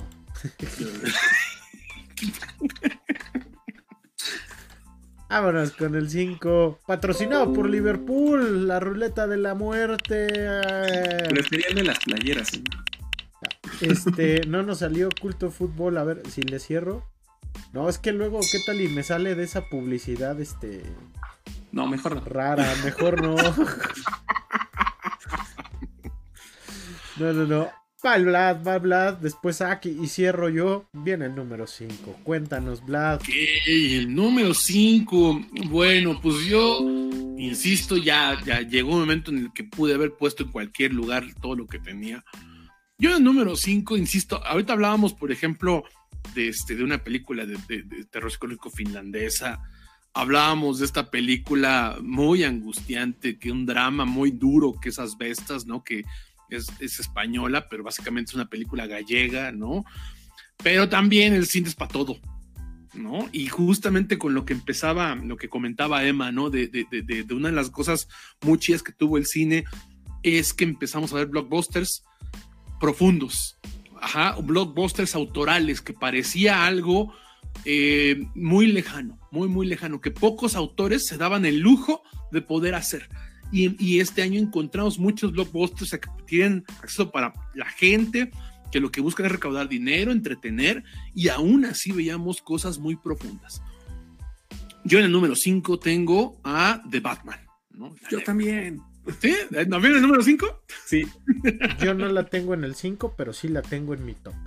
Ah, excelente. ¿no? Entonces, sí, yo, eh, yo creo que eh, eh, habría que empezar por decir que, que no hubo películas superiores cercana de Batman, ¿no? Así de sencillo. Hubo películas entretenidas, ¿no? Hubo Lobo por la noche, ¿no? Sí, sí, sí. Yo, de hecho, este Hombre Lobo por, por la noche tengo mi top 20, por ejemplo, ¿no? Sí, me parece una joya de Marvel, ¿no? Hombre Lobo por la noche. Entonces, este, eh, sí hubo películas buenas, eh, hay cosas bien hechas. Ahorita acaba de llegar Wakanda, por ejemplo, y la voy a volver a ver, a ver, si cambia un poco mi perspectiva. Pero la verdad es que no, o sea, yo soy muy fan de Batman. O sea, eh, tendría que haber sido un desastre para que no me gustara. Pero la verdad es que no. Yo, yo comentaba justamente en mi reseña que sea de Batman, es que que el problema de cuando tienes personajes con ese grado de popularidad, o sea, de que el icono de Batman debe ser uno de los símbolos más reconocidos a nivel mundial, no nada más de cómics, no nada más de películas, sino en general. Es decir, en, las sociedades desarrolladas, en las zonas metropolitanas, todo el mundo sabe quién es Batman. Te guste o no te guste, todo el mundo sabe quién es Batman, ¿no? Entonces, este, eh, entonces era difícil hacer algo que funcionara para todo mundo. Y este, y Matt Reeves lo hizo, ¿no? O sea, ya ya había mostrado que tenía una cualidad muy buena para, para, el, para la métrica, para el cine de acción, ¿no? Con, el, con, la, con la saga El Planeta de los Simios, que es muy buena. pero, este, pero aquí, básicamente, es increíble que rompió con todos los estereotipos, con todos los paradigmas actuales del cine de superhéroes. Y aún así, es algo que se siente familiar. Rompió con esta idea de, o sea, es decir, no es una historia de origen, este, no hay, este, no, hay chistes eh, por todos lados, este, no es una película luminosa, no es una película ligera tampoco. Eh, ah, cuando hablamos precisamente de que los grandes blockbusters se están pasando de metraje, a lo mejor aquí puede aplicar, ¿no? A lo mejor sí le puedes quitar 20 minutos sin mucho problema, ¿no? Esta película, ¿no? Este, pero aún así no es una película que se sienta pesada.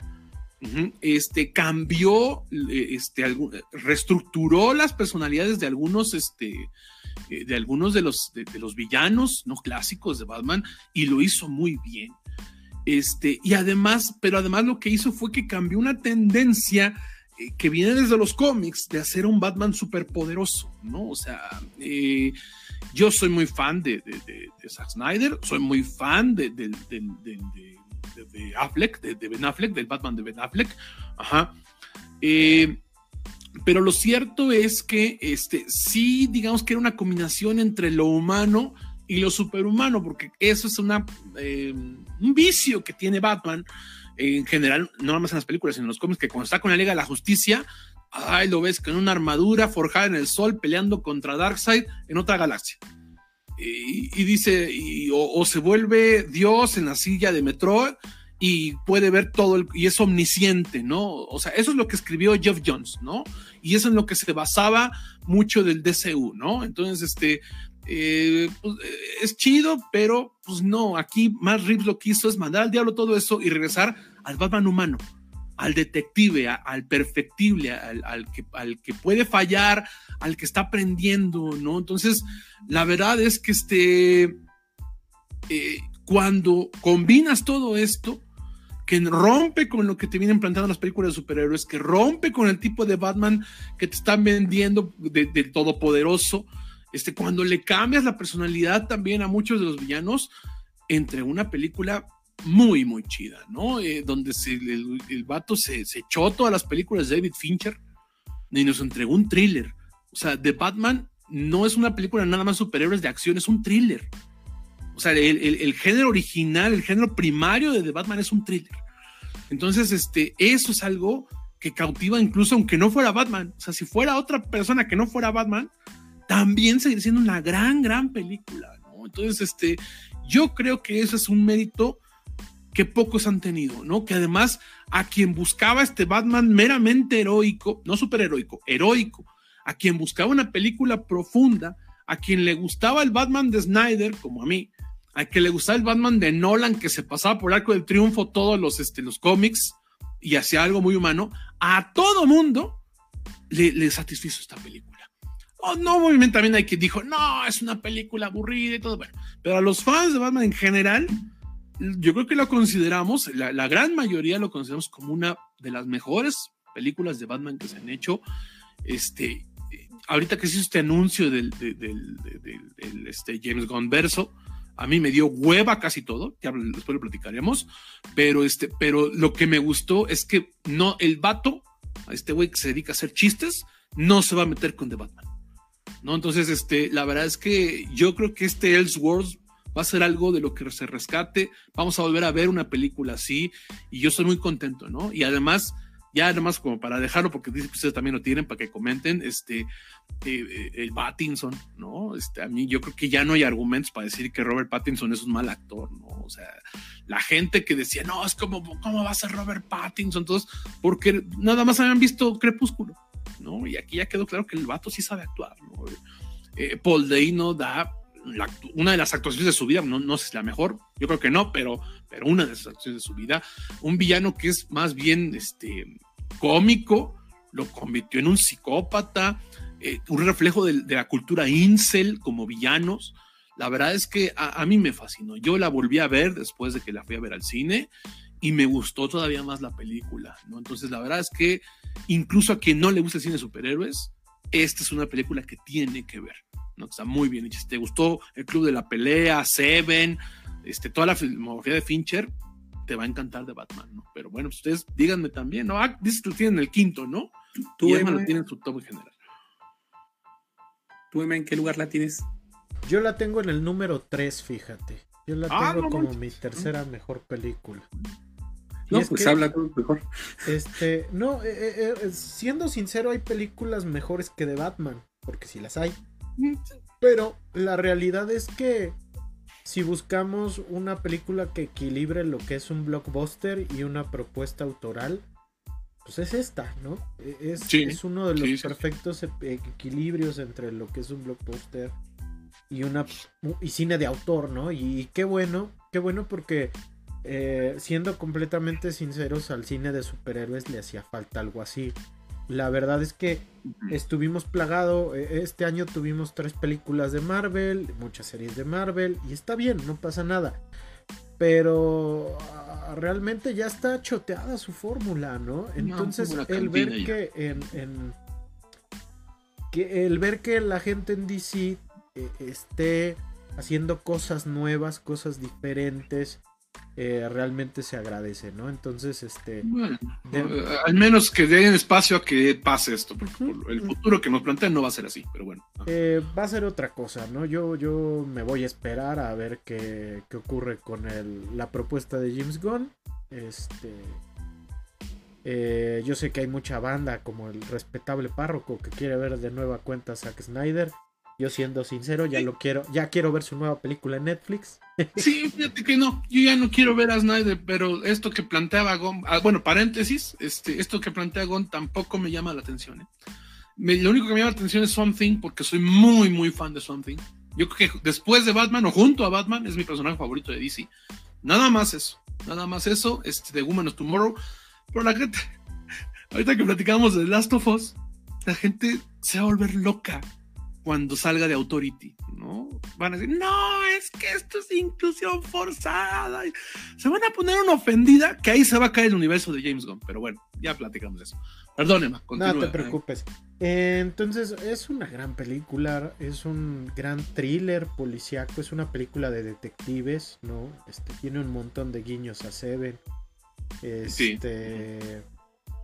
Eh, eh, incluso, incluso la, la, película a momentos tiene, tiene eh, eh, guiños a, películas onda Fuego contra Fuego de Michael Mann, ¿no? En, estos diálogos que son muy trepidantes, que a lo mejor pueden pecar de ser sencillos, pero al mismo tiempo son profundos, ¿no? Entonces, este, me ha gustado, me ha gustado mucho de Batman. Eh, yo la valoré mucho porque realmente eh, si tú buscas este equilibrio entre el, blockbuster y la propuesta autoral de Batman es un infaltable, ¿no? Y además es un es un es un peliculón sin duda alguna, ¿no? Y, y, lo que se puede hacer si le das chance a alguien de contar su propia visión de una misma historia, ¿no? Porque ya todo el mundo conoce a Batman.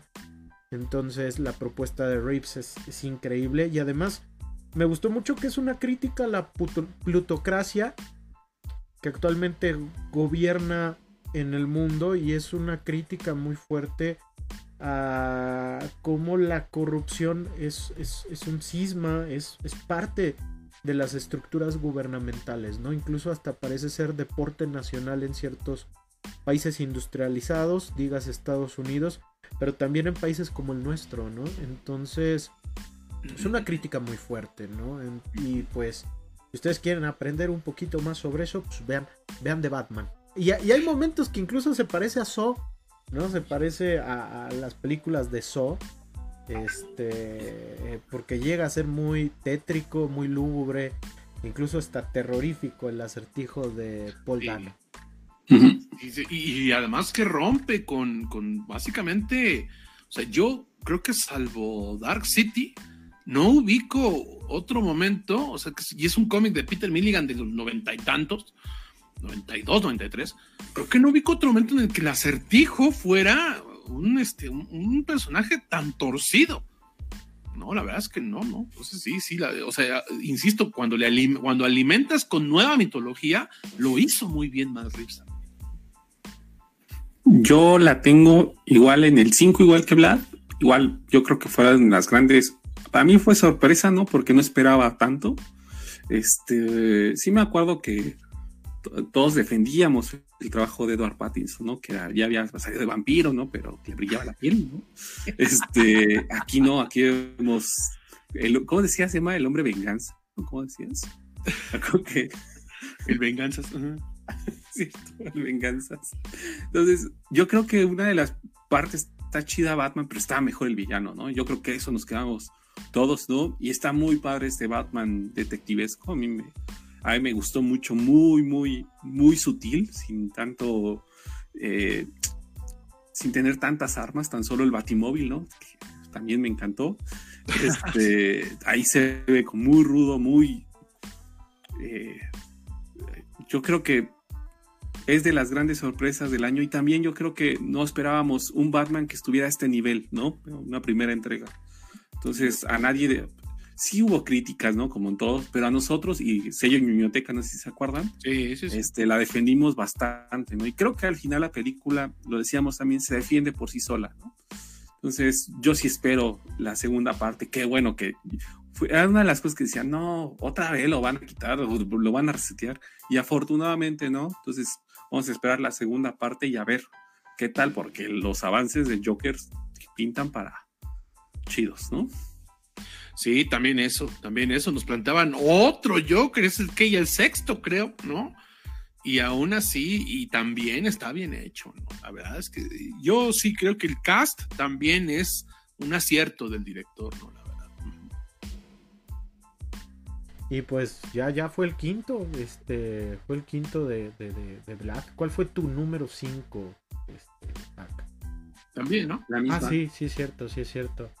Pues va mi quinta. Este, yo tengo un empate, fíjate, de dos películas.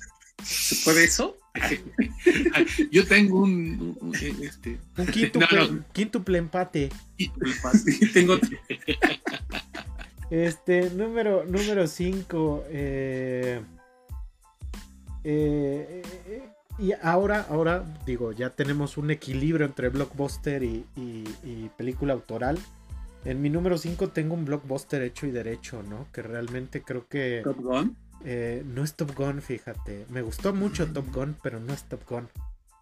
Mi número 5, eh, Depredador la presa de Dan Trachtenberg. Uy, sí. Eh, definitivamente, hay que decirlo, Depredador, la 1 es una película de serie B, ¿no? Con mucho presupuesto.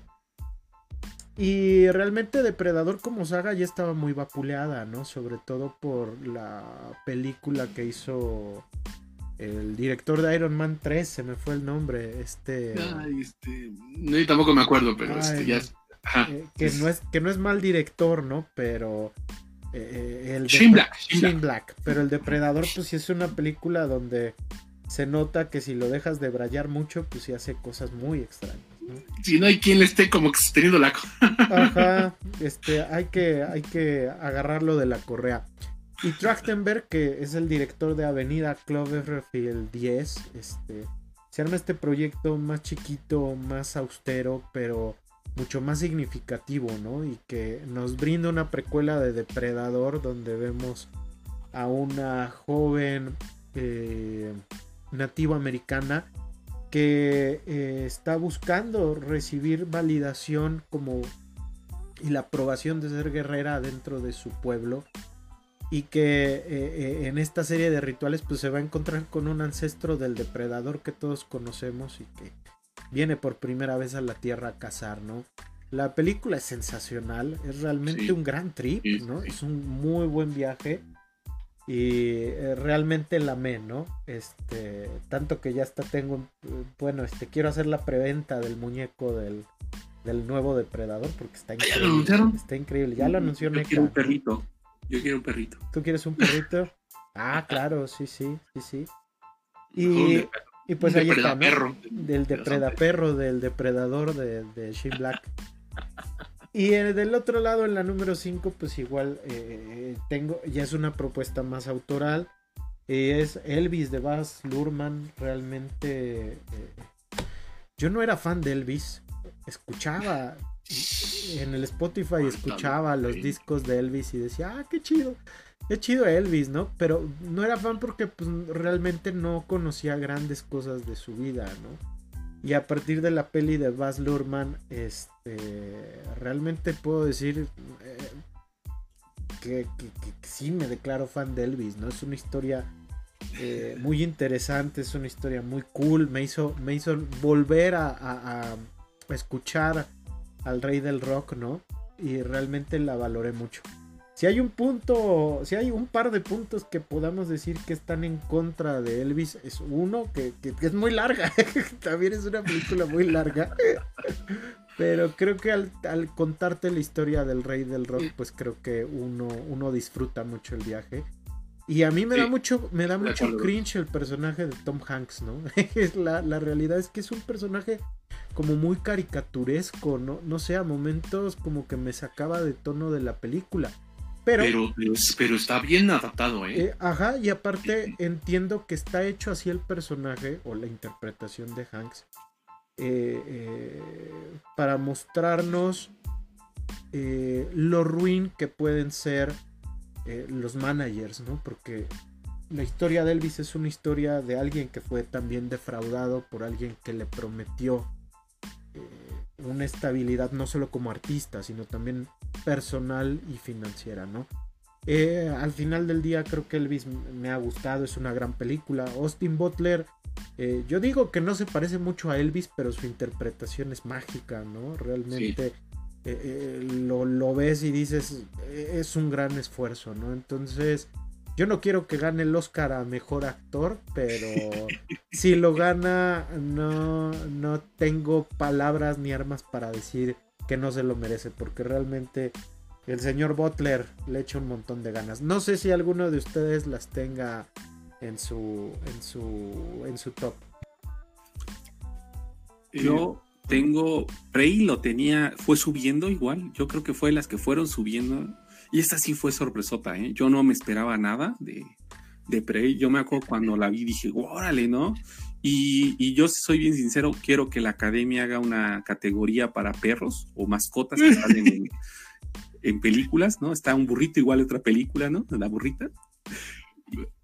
Fíjate que hace, hace como 10 años ya se había hecho esa propuesta por un perro que salía en una película que se llama El Artista y que ganó el Oscar. Por Ugi el perro. Ajá. Y, o sea, porque sí hay, sí hay una premiación a, este, a, animales en Hollywood, ¿no? Pero obviamente no está en, en, el circuito de premios, sino son de esas, esas academias pequeñas, ¿no? Pero la verdad es que es una propuesta que tiene 10 años que se está barajando, porque la verdad es que sí, es cierto, ¿no? El perro es entrañable. Sí, porque es un perro que actúa de perro, ¿no? Este, regularmente hay perros que los humanizan, ¿no? Aquí es un perro, si se dan cuenta que, de hecho estaba leyendo que ah, hubo un estudio, porque detrás de la película hubo un estudio muy grande de qué animales, qué perro era el que vivía en esa zona entonces, este, si se hago, es un perro actuando como perro, ¿no? Este, es lo que las cosas que me gustaron. Y yo creo que la historia también que hay detrás de la chica, eh, esa parte me gustó muchísimo con, con su clan, ¿no? Eh, ah, yo creo que yo no, a mí no me gusta Depredador, salvo la 1 que pasaban en el 5, pero esta no sé si es mejor todavía que la, que la, que la original, ¿eh? O sea, yo a mí sí me gustó muchísimo y son de las cosas que igual, creo que igual la biblioteca tiene sello, ¿no? Tuvo sello en biblioteca. Sí, también tuvo. sello de. Hicimos nuestro tier list y, quedó dentro del, del, sello de biblioteca. Y ojo que esto que mencionas, sí es bien cierto, es una película que eh, historiográficamente hablando es acertada. Realmente es bastante bueno. Incluso el, idioma nativo americano que se habla es este, es acorde al tiempo en el que se desarrolla la película, que es el siglo XVIII. Primer película hecha completamente en ese idioma, que ese no fue el nombre del idioma, mil disculpas. Sí, sí, sí, vamos a, vamos a buscarlo porque... Pero fue, es la primera película hollywoodense, porque bueno, llegó a cines desgraciadamente, hecha en este, en, este idioma que ahorita busco, perdón. Este, ah, bueno, de Elvis ¿Tú, ah, yo la acabo de ver, no, la vi ayer, justamente. Fíjense, a mí me gustó mucho la primera parte, donde tienen que ver con sus influencias. Ajá. Y, yo creo que tiene que ver con que la pausé, la vi en dos días, este, justo ahí la pausé y me gustó más esa primera parte que la segunda. Yo creo que la segunda parte, yo creo que a la gente le. Pero esa parte de las influencias y cómo a partir de ello eh, la música o lo que cantaba, esa parte me gustó mucho porque tenía que ver con el contexto donde nació, este, las relaciones que había hecho y la parte de la familia. Es, yo creo que me gusta mucho la actuación de este chavo igual. Yo coincido con Emma totalmente, le echa muchísimas ganas. Este, Igual, me hubiera gustado ver algunas cosas que Carla me decía, yo lo vi en un documental, ¿no?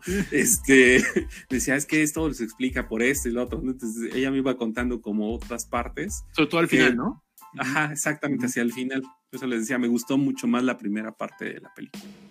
Comanche, pueblo Comanche. Ajá, sí, sí, sí. Está en Comanche. Está en Comanche. La primera película está eh, en idioma Comanche. Desgraciadamente, creo que en Star Plus no se puede ver en idioma Comanche este, creo.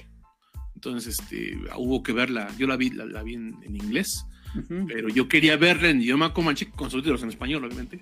no, este, pero no, creo que no se pudo, eh, pero bueno. Este, yo sí tengo las dos en, mi top 20, de, o sea, eh, Prey está en mi top 20, este, y Elvis está en mi top 7, la tengo en el 7. ¿no? De hecho, eh, ahí se estuvo jugando con la de Hatching, estuvo, estuve viendo cuál, ¿no?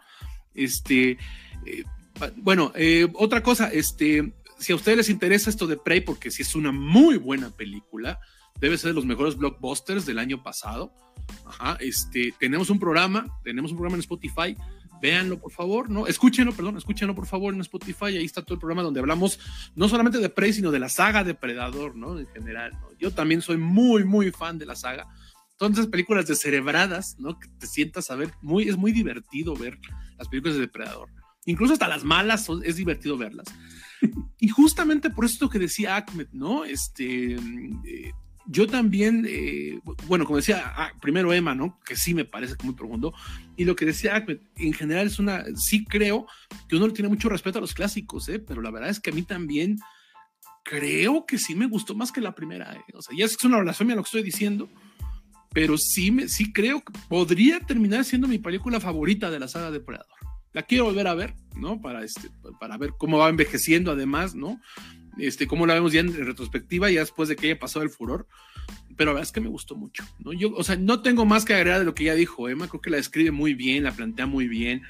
Eh, en, nuestro programa especial hablamos incluso de por qué la gente que la criticaba, porque decía que no, es que esto es inclusión forzada, además, porque estaba mal y porque está mal incluso desde la mitología creada de los depredadores, ¿no? Entonces, este, échenle una escuchada a ese programa, ¿no? Que nos quedó bien, bien chulo, me acuerdo. Este, entonces yo sí, sí, también recomiendo ver Prey. Muy buena. Incluso si, si ustedes jamás han metido a la saga de Depredador, este es un buen inicio. Es un buen inicio, ¿no? Y de Elvis, a, mí me fascinó. Yo, yo fui al cine a verla porque mi mamá la quería ver, entonces llevé a mi mamá al cine pero la verdad es que yo no esperaba de la película nada, ¿no? Porque el tráiler decía como que este güey no se parece a Elvis, a ver qué hacen. No, no, no, no, no, no, me llamaba la atención. Y yo salí chillando del cine. ¿no? Yo también, como dice Ahmed, no me, quedo más con la primera parte. Es que el, el, principio raya en realismo mágico, ¿no? De cómo conoce la música, cómo se enamora de la música. Yo desde ahí estaba yo chillando, ¿eh? Así, así, ya sé que ya, ya, ya dejamos claro cuando hablamos de The Last of Us que no, que, que, no es ningún mérito hacerme chillar, que una película me haga chillar, pero la verdad es que allí sí estaba yo, o sea, yo, yo estaba a, lágrima abierta cuando esta, esta parte donde se conecta, ¿no? Entonces, este, sí, sí, es mejor la primera parte que la segunda, pero desgraciadamente sí está pegada a la realidad de la película, ¿no? Y digo desgraciadamente porque pues también hace una tragedia en la vida de Elvis también, ¿no? Entonces, este, yo también la recomiendo. Yo creo que es una de las mejores biopics que he visto. Híjole, no, no sé desde cuándo, pero desde hace mucho. Creo que la última que recuerdo que me gustó tanto fue Rocketman, ¿no? De, este, de Elton John, que también me gustó mucho esa película. Pero la verdad es que fuera de eso, biopics musical. Ah, y ahorita tengo pendiente una que es, pero creo que ese es documental sobre David Bowie, ¿no? De, de Moon Dream. Este, todavía no la he visto, este, pero, pero fuera de eso, tenía mucho que no había una biopic musical que me gustara tanto. Yo de verdad la recomiendo. Es una joya la interpretación también. Creo que el corazón de todo mundo está con Brendan Fraser en el Oscar. Pero, este, pero si gana este, Austin Butler, no, no podemos decir que fue una injusticia. Ahí está. Entonces, nuestro número 5, único, pero que no sale en ningún momento suavemente. Pero bueno. Traigan, amiguitos, traigan a sus papás para que tengan la referencia de Emma. Claro que sí, claro que sí, el mejor tema de merengue del siglo pasado. No este puede ser que digas eso. Cosa, güey, que no conoce a Willy Colón, Pero bueno, en fin. Ah, sí es cierto, Willy Colón. Tienes razón, el mejor tema de finales de los 90. Tampoco, bueno, en fin, ya, ya, ya. Ya, ya, tendremos nuestra biblioteca especial sobre merengue de los 90. Sobre merengue de los 90, claro que sí. Mientras, vámonos, vámonos con la ruleta de la muerte. Mientras, este, Ak, eh, tú que te acabas de comprar tu nueva playera del Pachuca, cuéntanos en dónde te la compraste. ¿En Usomanía? No, o sea, por eso no nos pagan los patrocinadores. No, te aprendes el guion. Culto Fútbol, ahí pueden comprar sus playeras de fútbol. Por eso seguimos por eso tenemos que tener otros trabajos y no vivimos de la biblioteca, porque Agnes no puede. No se aprenden las este. Pero igual es como plan con maña, ¿no? Porque los, patrocinadores, yo creo que lo hacen con maña porque saben que no se las aprende el joven Díaz, ¿no? Entonces. Vámonos, vámonos, la ruleta, la ruleta de la muerte. ¡Ay! Ahí está. ¿Qué cosa? Venga, venga, venga. Venga, venga. Y ah, hemos estado surtidos, ¿eh? Entonces, ¿en qué número, en qué número vamos? El 4. 4. El 4. Yo ya di mi 4, este, entonces faltan ustedes. Ajá. Ajá, ajá.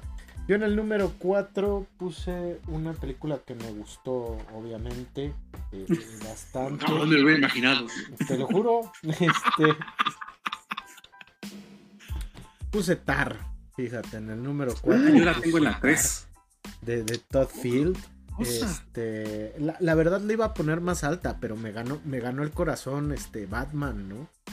Este, este es uno de los casos donde Tar es mejor película, pero yo amo más Batman, ¿no? Entonces es una cuestión meramente subjetiva, pero Tar, a mi parecer, mejor película, pero, pero prefiero Batman. Eh, la historia, la historia de la directora de orquesta Lydia Tar es un personaje ficticio este, porque ya, ya leí a banda, este, no, es que Lidia Tar hasta tiene su Twitter, ¿no? Este, yo soy fan, ¿no? Ajá, yo soy fan. Ya conocía a Lidia Tar antes de ser, de ser famosa. De ser famosa antes de que fuera mainstream. Este, no, es una directora de orquesta eh, eh, ficticia, interpretada por una Kate Blanchett que eh, está impecable, ¿no? Eh, y, que se encumbra, yo creo que para ganar su tercer Oscar, ¿no? Este, está reñido, está reñido. Eh, en nuestro especial de los está, Está reñido, pero parece ser como la, la, rival a vencer, ¿no? Sí. Eh, porque realmente ofrece una actuación brutal, es una, es, da una cátedra Kate Blanchett, ¿no? Yo creo que le puedes dar un... Incluso haciendo despatzatura en en Pinocho de Guillermo del Toro da cátedra también este, de actuación, ¿no? Este... me parece el mejor personaje de esa película, pero bueno, no nos Es un gran. Te, digo, da cátedra. Total. Eh, Lidia Tar, directora de orquesta, que está a punto de terminar eh, de tocar el ciclo de todas las sinfonías de Mahler, que es un músico clásico muy reconocido. Está eh, por tocar la última sinfonía que, le queda a Lidia, que es la quinta, y la va a tocar con la Sinfónica de Berlín. Pero entonces empiezan a ocurrir una serie de situaciones pues que ponen en peligro la... Eh, no, solo, no solo el objetivo de, de Lidia de completar este ciclo de sinfonías, sino también pues a su propia eh, su propia chamba y su propia estabilidad personal. Es una película que a mí me ha gustado bastante y, se me ha hecho muy interesante. Eh, porque Todd Field eh, hace una crítica, la película es, es, nos habla sobre los abusos del poder, ¿no? Y que...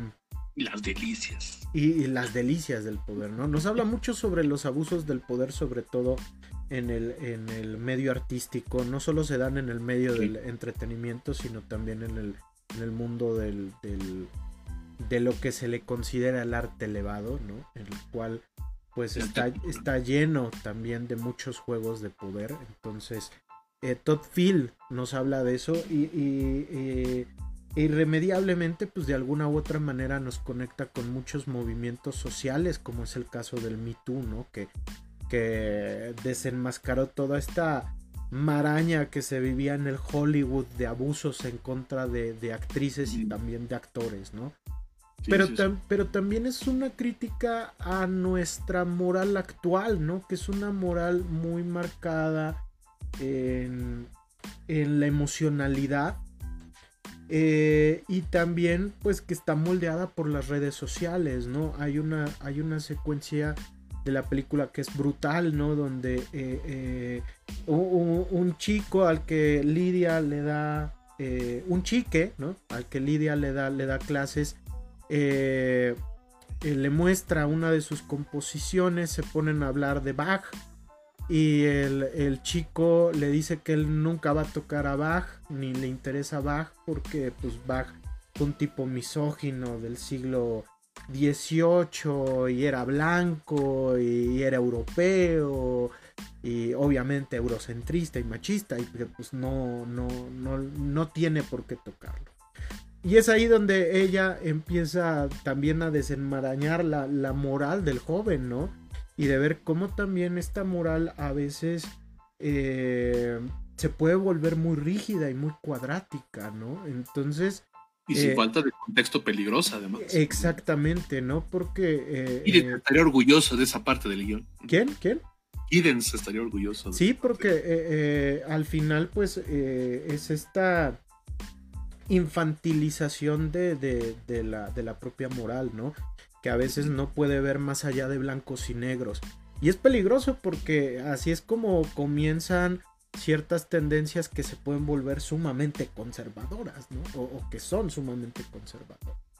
Entonces la película, les digo, eh, toma una postura, ¿no? Conforme vamos avanzando va tomando esa postura, pero me parece un ejercicio muy, muy bueno, ¿no? El hecho de que sí, criticamos los abusos de poder, que, es una cosa aberrante, pero también es aberrante cuando no tenemos el sentido crítico para eh, eh, ponernos a reflexionar sobre ciertos casos. ¿no?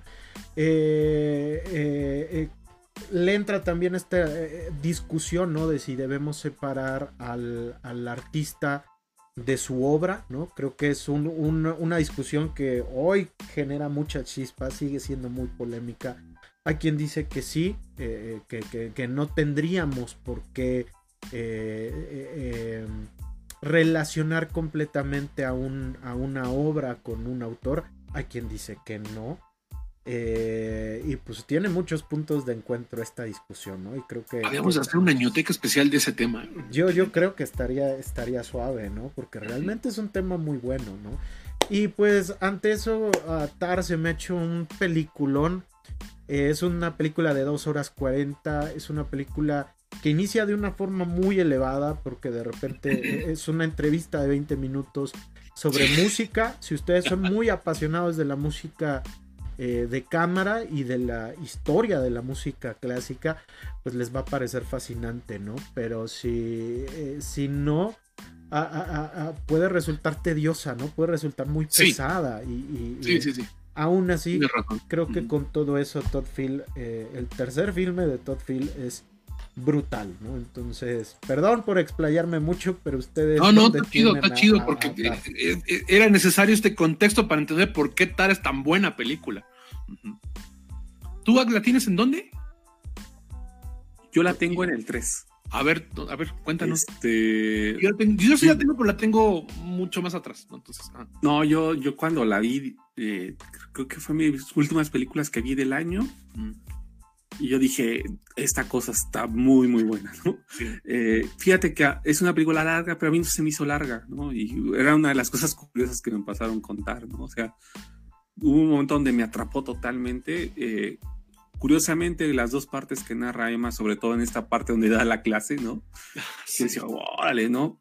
Pero lo que a mí me gustó mucho es que si tú cambias a este personaje de que a Lidia Tar, que es una ay, como directora de orquesta, la cambias por el mundo académico, ¿no? que es donde estamos nosotros, pasa lo mismo, ¿no?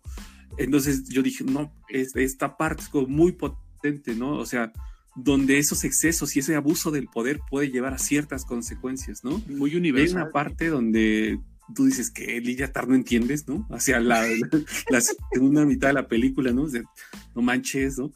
Y si se dan cuenta, ella pues, tenía el poder, siempre lo había tenido el poder, ¿no? Entonces vemos cómo el, una persona va perdiendo el poder, ¿no?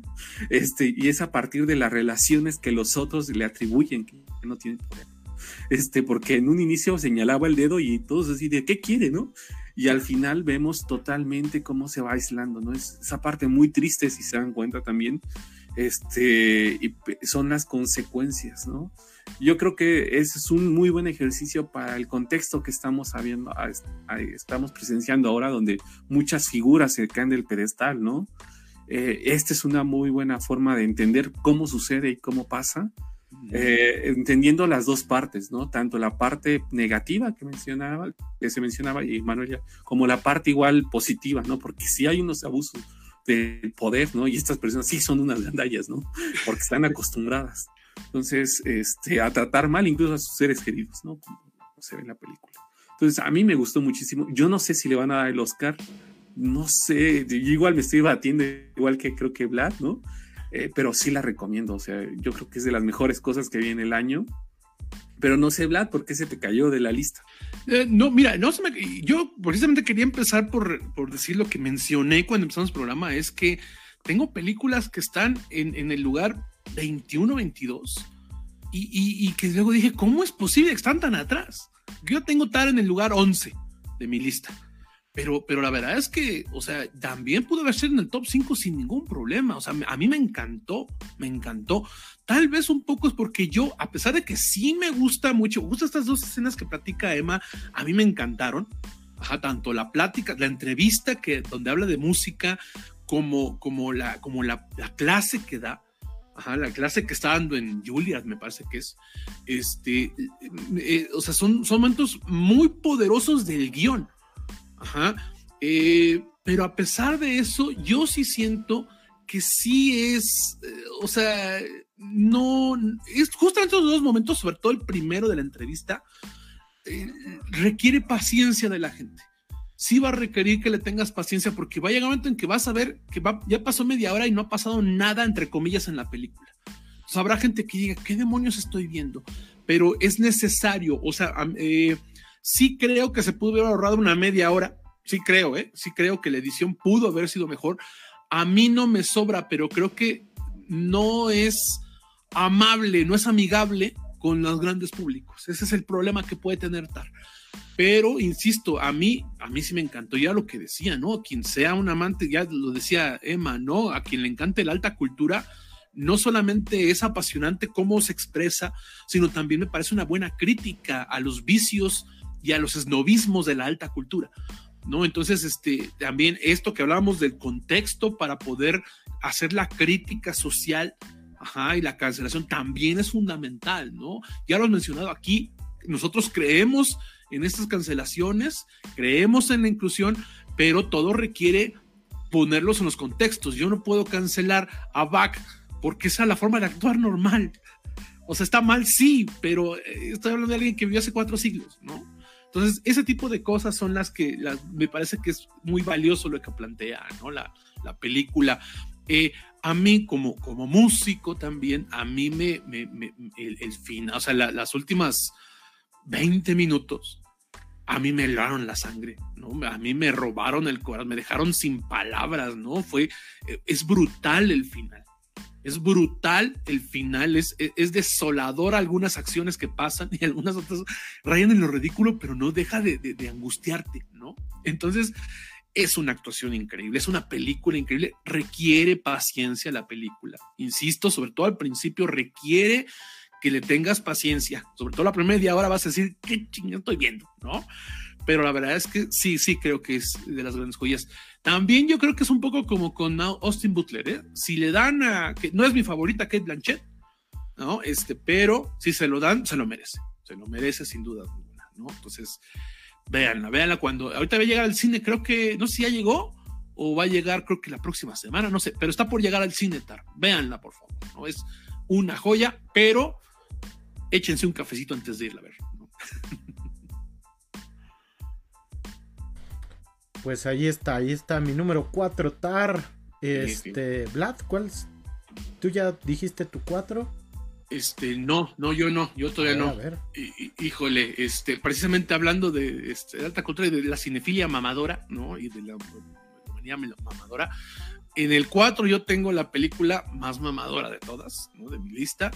Tengo la que es literalmente cine de arte, ¿no? Entonces aquí sí me disculpo, ¿no? Pero este, pero me acuerdo que cuando la vi, yo son de esas... Ay, esta película tampoco dura más de hora y media, si no me equivoco, ¿eh? este, cuando la vi, yo son de esas películas que te dejan sin palabras. Y es muy curioso porque esa película no tiene, es una película este, sin, sin diálogos. ¿no? Entonces, este, es difícil de encontrar, va a ser difícil de encontrar, pero búsquenla, por favor. Es, insisto, lo más cercano al cine de arte, o si no es que es directamente cine de arte, y es una película animada, que se llama Mad God como uh, Dios Rules.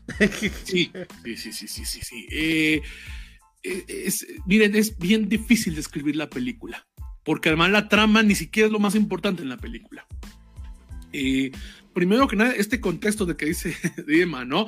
Phil Tippett es un vato que hizo los efectos visuales o ayudó a hacer los efectos visuales de películas como Jurassic Park y como Robocop. Es decir, hablamos de una autoridad en, el FX, ¿no? Básicamente, ¿no? Este, y es un vato que empezó a desarrollar esta película hace 30 años, pero cuando vio la invasión, entre comillas, del CGI, eh, como que perdió un poco la, emoción, digamos, muy artística. Muy mamadoramente también hay que aceptarlo, pero muy artísticamente perdió la emoción de crear efectos visuales. Eh, algo pasa hace como 10 años, le regresa el amor y sigue desarrollando la película.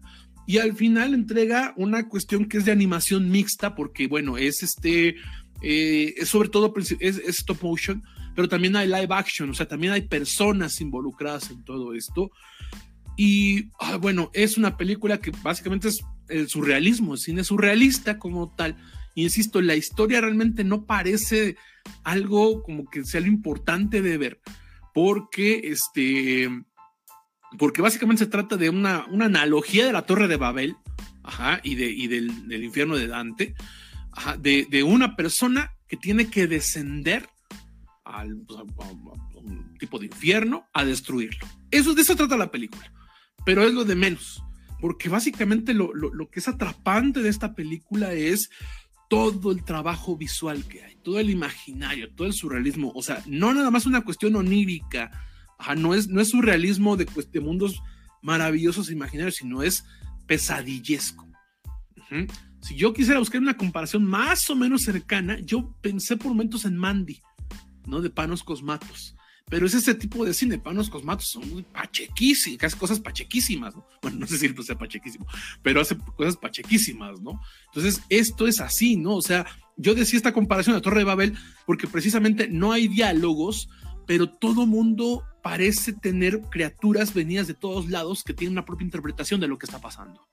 Entonces, durante la primera media hora de la película, lo que vemos es todo el tipo de criaturas que hay en este tipo de infierno al que está descendiendo como tal. Y luego, cuando viene ya la combinación, la mixta del stop motion con el live action, ya es algo muy perturbador, ¿no? Muy, o sea, visualmente es muy perturbadora la película. Este, e, es todo se trata de la cuestión visual insisto, no tiene. El diálogo que hay es oh no. Es la, la única palabra hablada que hay en, todo, en toda la palabra. En toda la palabra, en toda la película, perdón. Ah, es la única frase. Oh no. Que yo hasta dije, no lo hubiera dicho, ¿no? Para que se quedara como una película no muda, sino sin diálogos, ¿no? Este, la verdad es que poco, poco puedo yo decir aparte de que visualmente es maravillosa, pero además maravilloso en el lado torcido.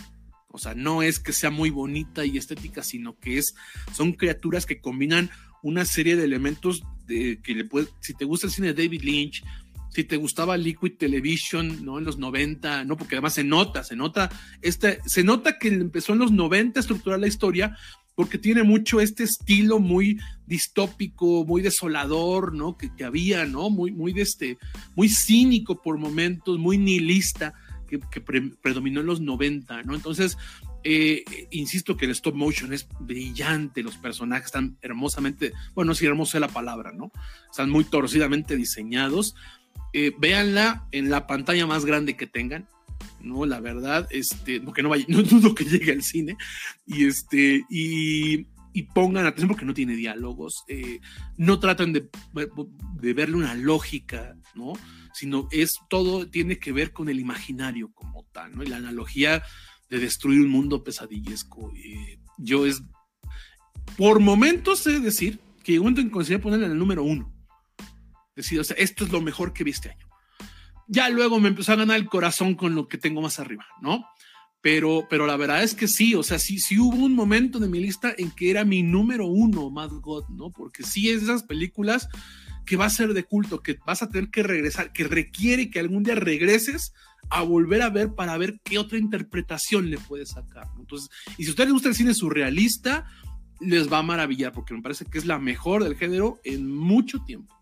Entonces, no sé si ustedes han tenido oportunidad de no sé si tienen sus listas, pero no si han tenido oportunidad de verla. Este, yo necesito verla de nuevo, ¿no? Porque sí, la, sí. la, película es tan. Uh, uh, tan. No, no, sé cómo decirlo, ¿no? Este, sí, sí, sí, un viaje Sí, sí, sí, sí, es, es todo un super trip. Entonces, yo sí necesito verla de nuevo. Aparte, yo la vi porque dije, ay, es cine de animación. Y dije, ah, es Phil Tippett, ¿no? Entonces, este.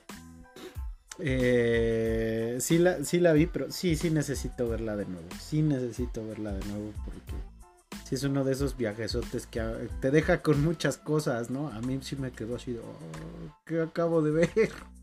Y, y, justo lo que decía Ag, ¿no? Dura una hora veinte la película. 83 minutos. 83 minutos, ¿no? Y que incluso a momentos a mí me da la impresión de que reúne como ideas sacadas, por ejemplo, de, del, del, del cómic independiente de los 60, 70. Un, me, me, me, dio como rememoraciones a heavy metal, por ejemplo. Ah, sí, sí, sí, sí, sí, también, también, también. ¿Sabes a cuál? Esta de, de Richard Corbin, ¿cómo se llama? Este. Eh, Den, Den, Den, Den. Uh -huh. Ajá, Den. Pero sí, sí, sí, este, este estilo como muy pacheco surrealista, ¿no? Precisamente, ¿no? Pero, pero como que con drogas. Muchas drogas.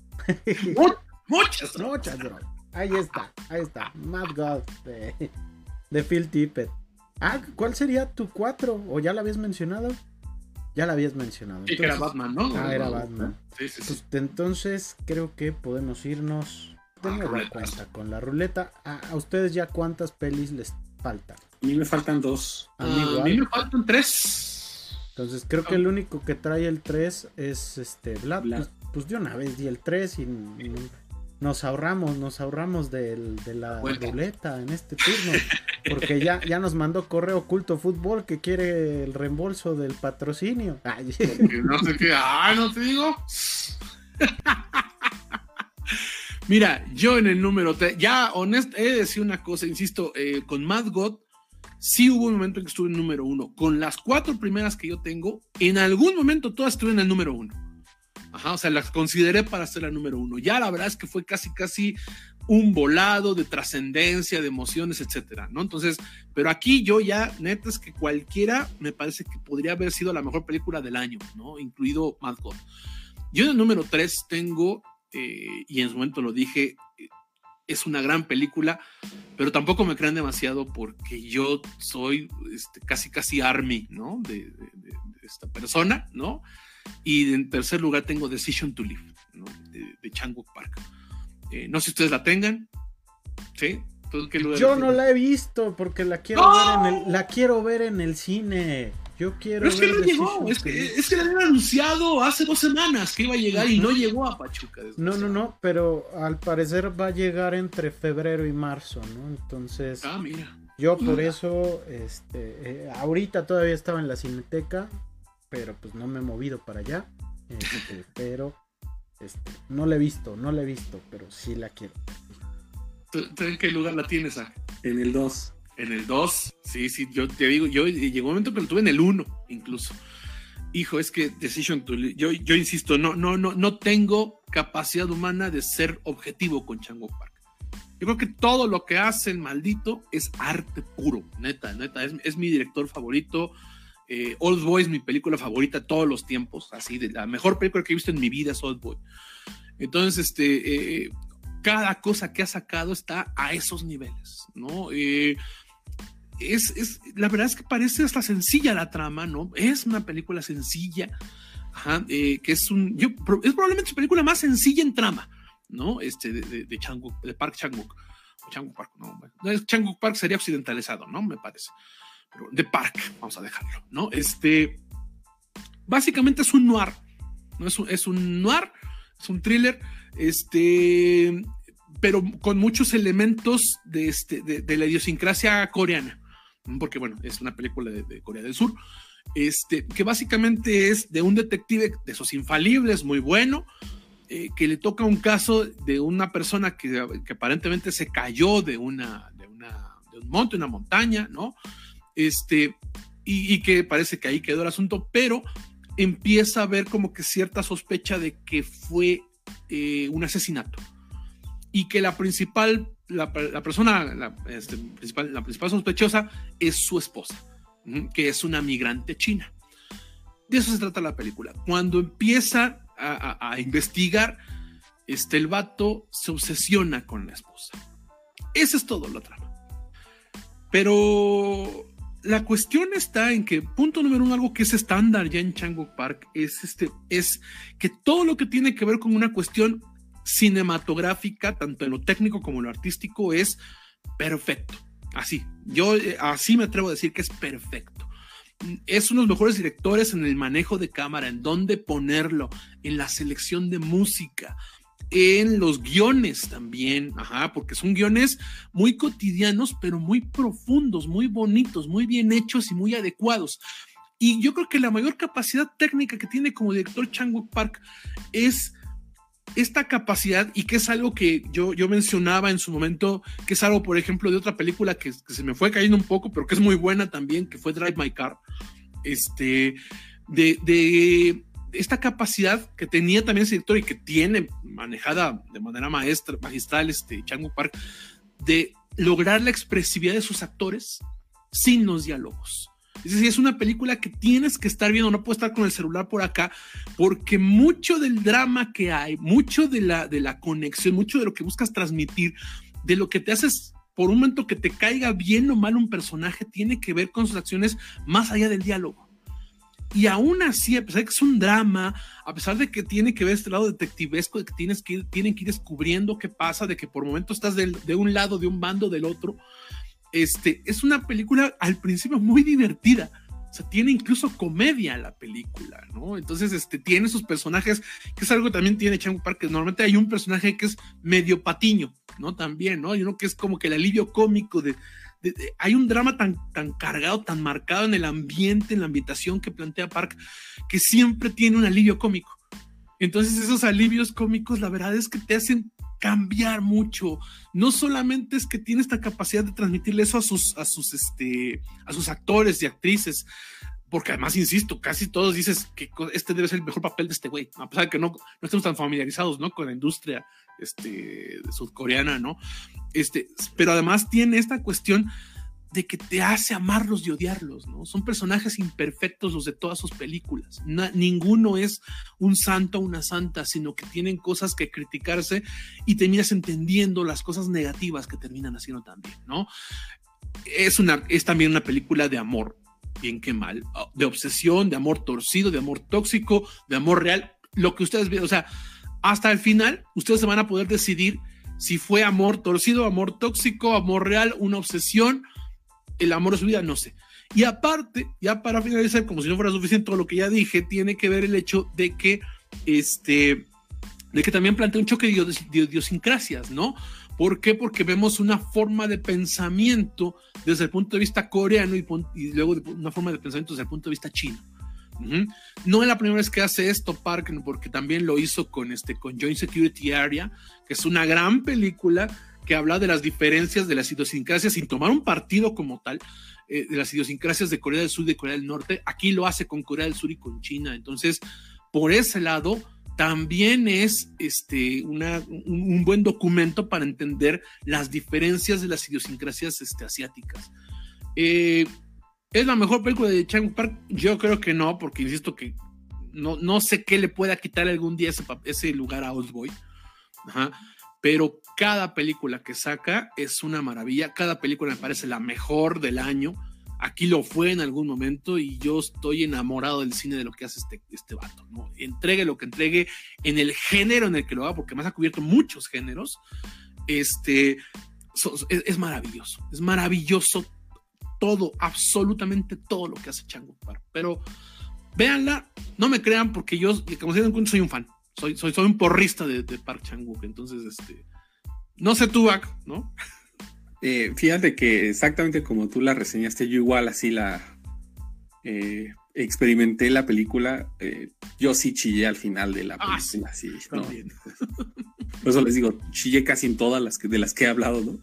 Este, hasta en Batman. hasta, en Batman, ¿no? Pues lo dirás de broma, pero yo sí con lo de la. Lo de la, la, de la ¿Cómo se llama? Lo de la bengala, y sí me consta porque yo estuve y me consta porque yo estuve ahí. sí. pero, pero, perdona, perdona. No, fíjate que concuerdo contigo en esta parte que mencionas sobre. Eh, ah, tiene una forma igual que en Drive My Car, igual recordé muchísimo, donde están interactuando los personajes, pero no se hablan, ¿no? No hay palabras, ¿no? Y tú dices, no manches, ¿no? Esta parte es como bien cruel, porque aparte son eh, secuencias muy emotivas. Este, si no, vela, Emma, espérate, yo creo que te va a gustar muchísimo. Eh, vas a chillar igual, yo creo que igual que nosotros. Vamos después vamos a hablar, abrir un grupo. Pero yo sí la recomiendo mucho. Yo igual creo que es de lo mejor que vi en el, en el año. Eh, recomendación de Vlad, igual. Este, y es una película redonda, ¿eh? No sé, igual y le falte, se podría recortar alguna parte, pero en términos generales yo creo que es una película muy redonda y muy bien hecha, ¿no? ¿no? Creo que dura dos horas diez, una cosa así. Este. Y sí, este, el personaje de esta chava, sobre todo, ah, muy, muy bueno, ¿no? Este, también está hablando como en asbestas, casi cuando cambia, porque habla en chino, entonces tú no lo entiendes, ¿no? Este, y tampoco el personaje, el detective entonces, esa parte igual habla sobre los migrantes y cómo son vistos en, los migrantes chinos.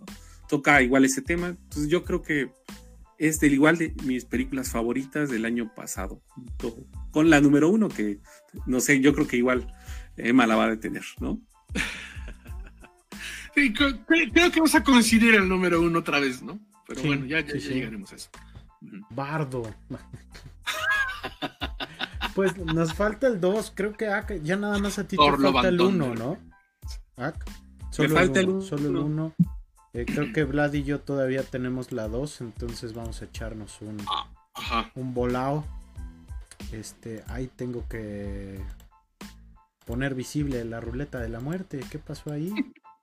Este, vamos a ver, vamos a ver para que no haya, no haya cachirulazo. Ahí va, ahí va. La ruleta de la muerte.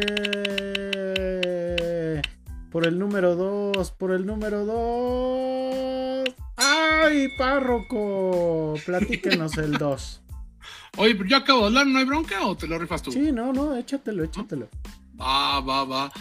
Pues bueno, eh, reitero, este, de la 4 para adelante, en algún momento todas estuvieron en primer lugar.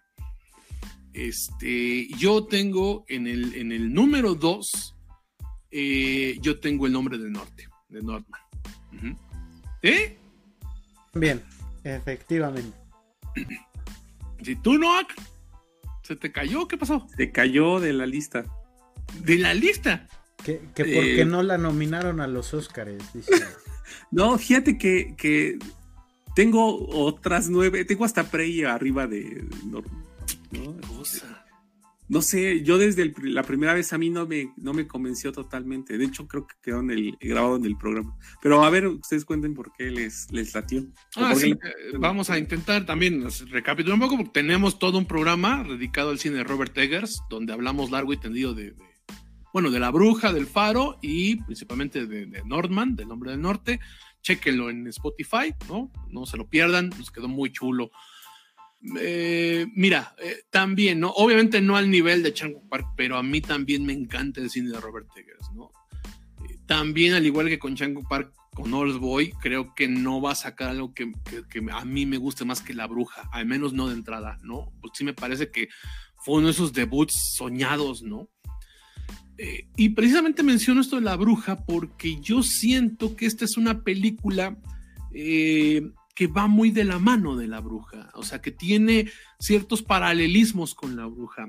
Yo la bruja, las cosas, una de las tantas, tantísimas cosas que me gustan de la bruja, que fue mi película favorita de la década pasada, este, eh, es eh, una de las tantas cosas es esta, este tratado de, este, del feminismo, ¿no? hablando de contextos, hablando de realidades, hablando de épocas, ajá, y precisamente de cómo, de cómo tenía que evolucionar un, personaje para entender su posición, en ese caso de la bruja como mujer. Y algo que me fascinó a mí de, de, Hombre del Norte, precisamente es eso, que este paralelismo de que es un tratado de masculinidades. Desde la primera parte, eh, cuando, cuando sale Willem Dafoe, cuando tenemos, cuando conocemos a su padre, de, este, nuestro protagonista, habla de una posición que se tiene que mantener, de lo que es, lo que en ese entonces significaba ser un hombre. Y toda la película, de una manera o más directa o más sutil, nos está presentando que hay un montón de estereotipos y de, pero principalmente de roles, de roles de género, de, de, masculinidades tóxicas que tiene que seguir y que sus decisiones no son necesariamente lo que le dé satisfacción o lo haga sentir mejor, sino con los, los papeles, con el deber ser de un hombre. Entonces, eh, yo creo que es todo un tratado de masculinidad muy interesante, muy importante.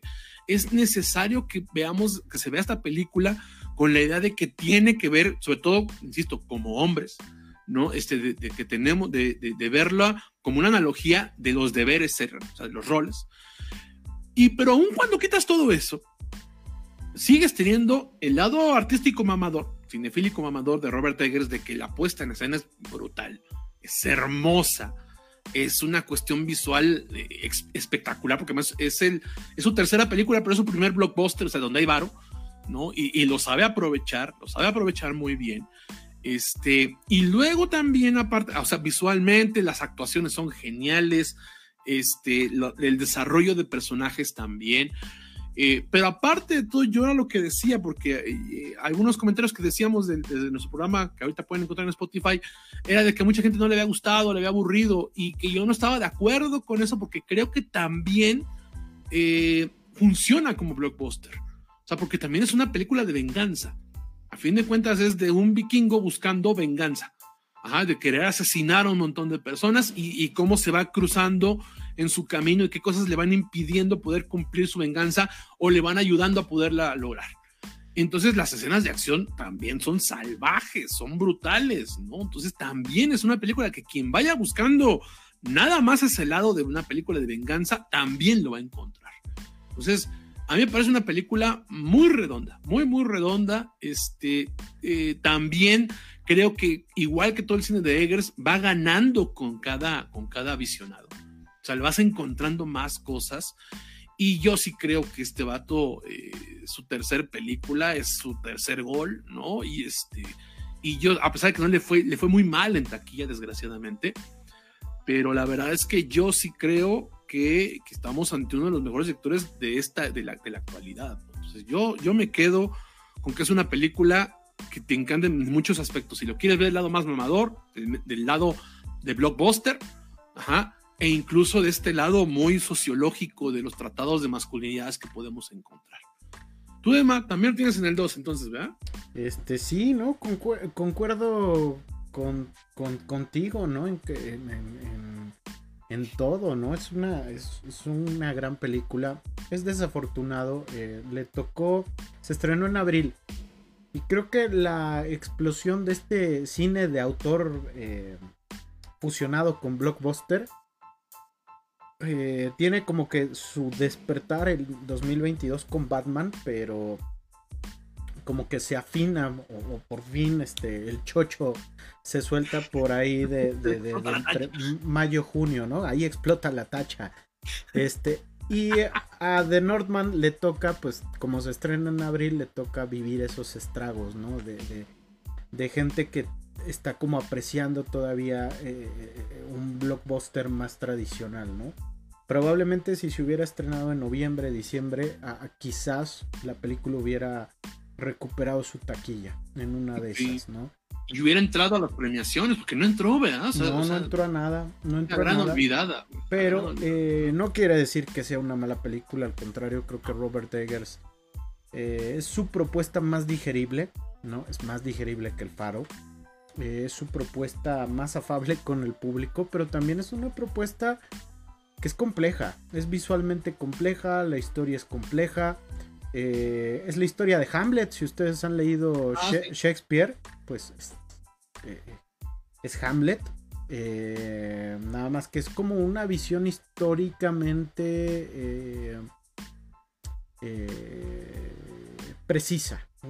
lo, que, pasa es que es, como una inspiración, este, combina, como una inspiración Inception porque Shakespeare se basa en el relato de Hamlet nórdico para crear Hamlet. Y esta película se basa en Hamlet, pero está basado en el personaje de Hamlet. Hamlet.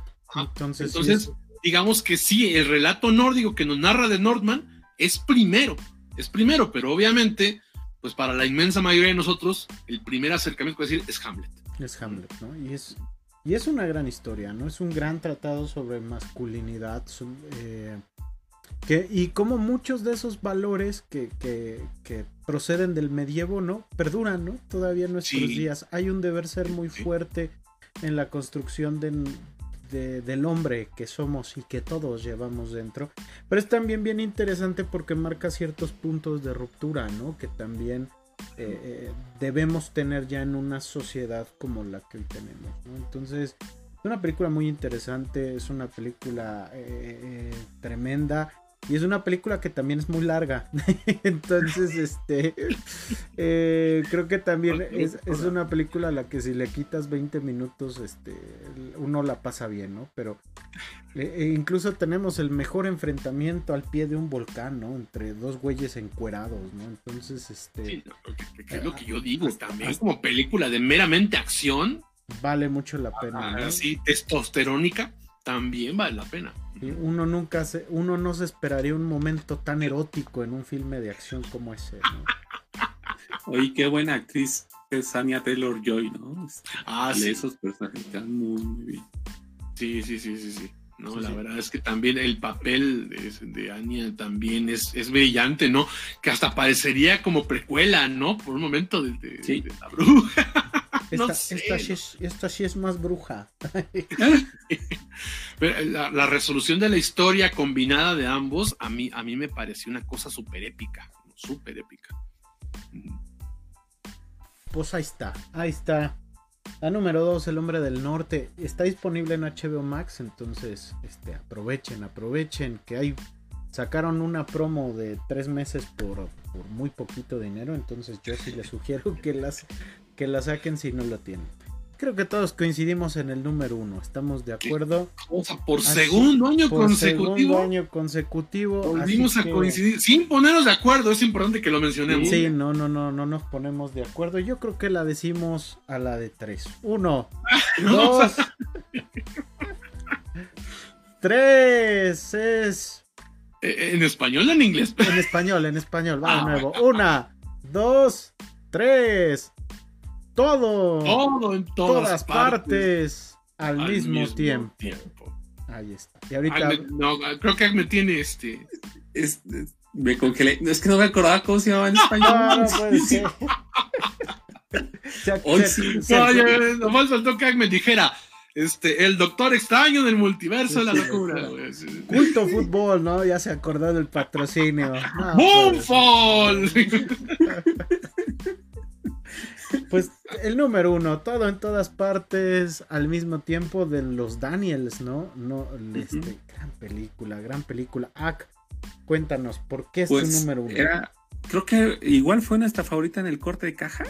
Sí, es este, bien interesante porque el año pasado nuestro corte de caja, la número uno, eh, como que se nos cayó, ¿no? Eh, pero en este año, pues se mantuvo, ¿no? Al grado en que hoy es, yo creo que va a ser una película de la que se hable por un buen rato.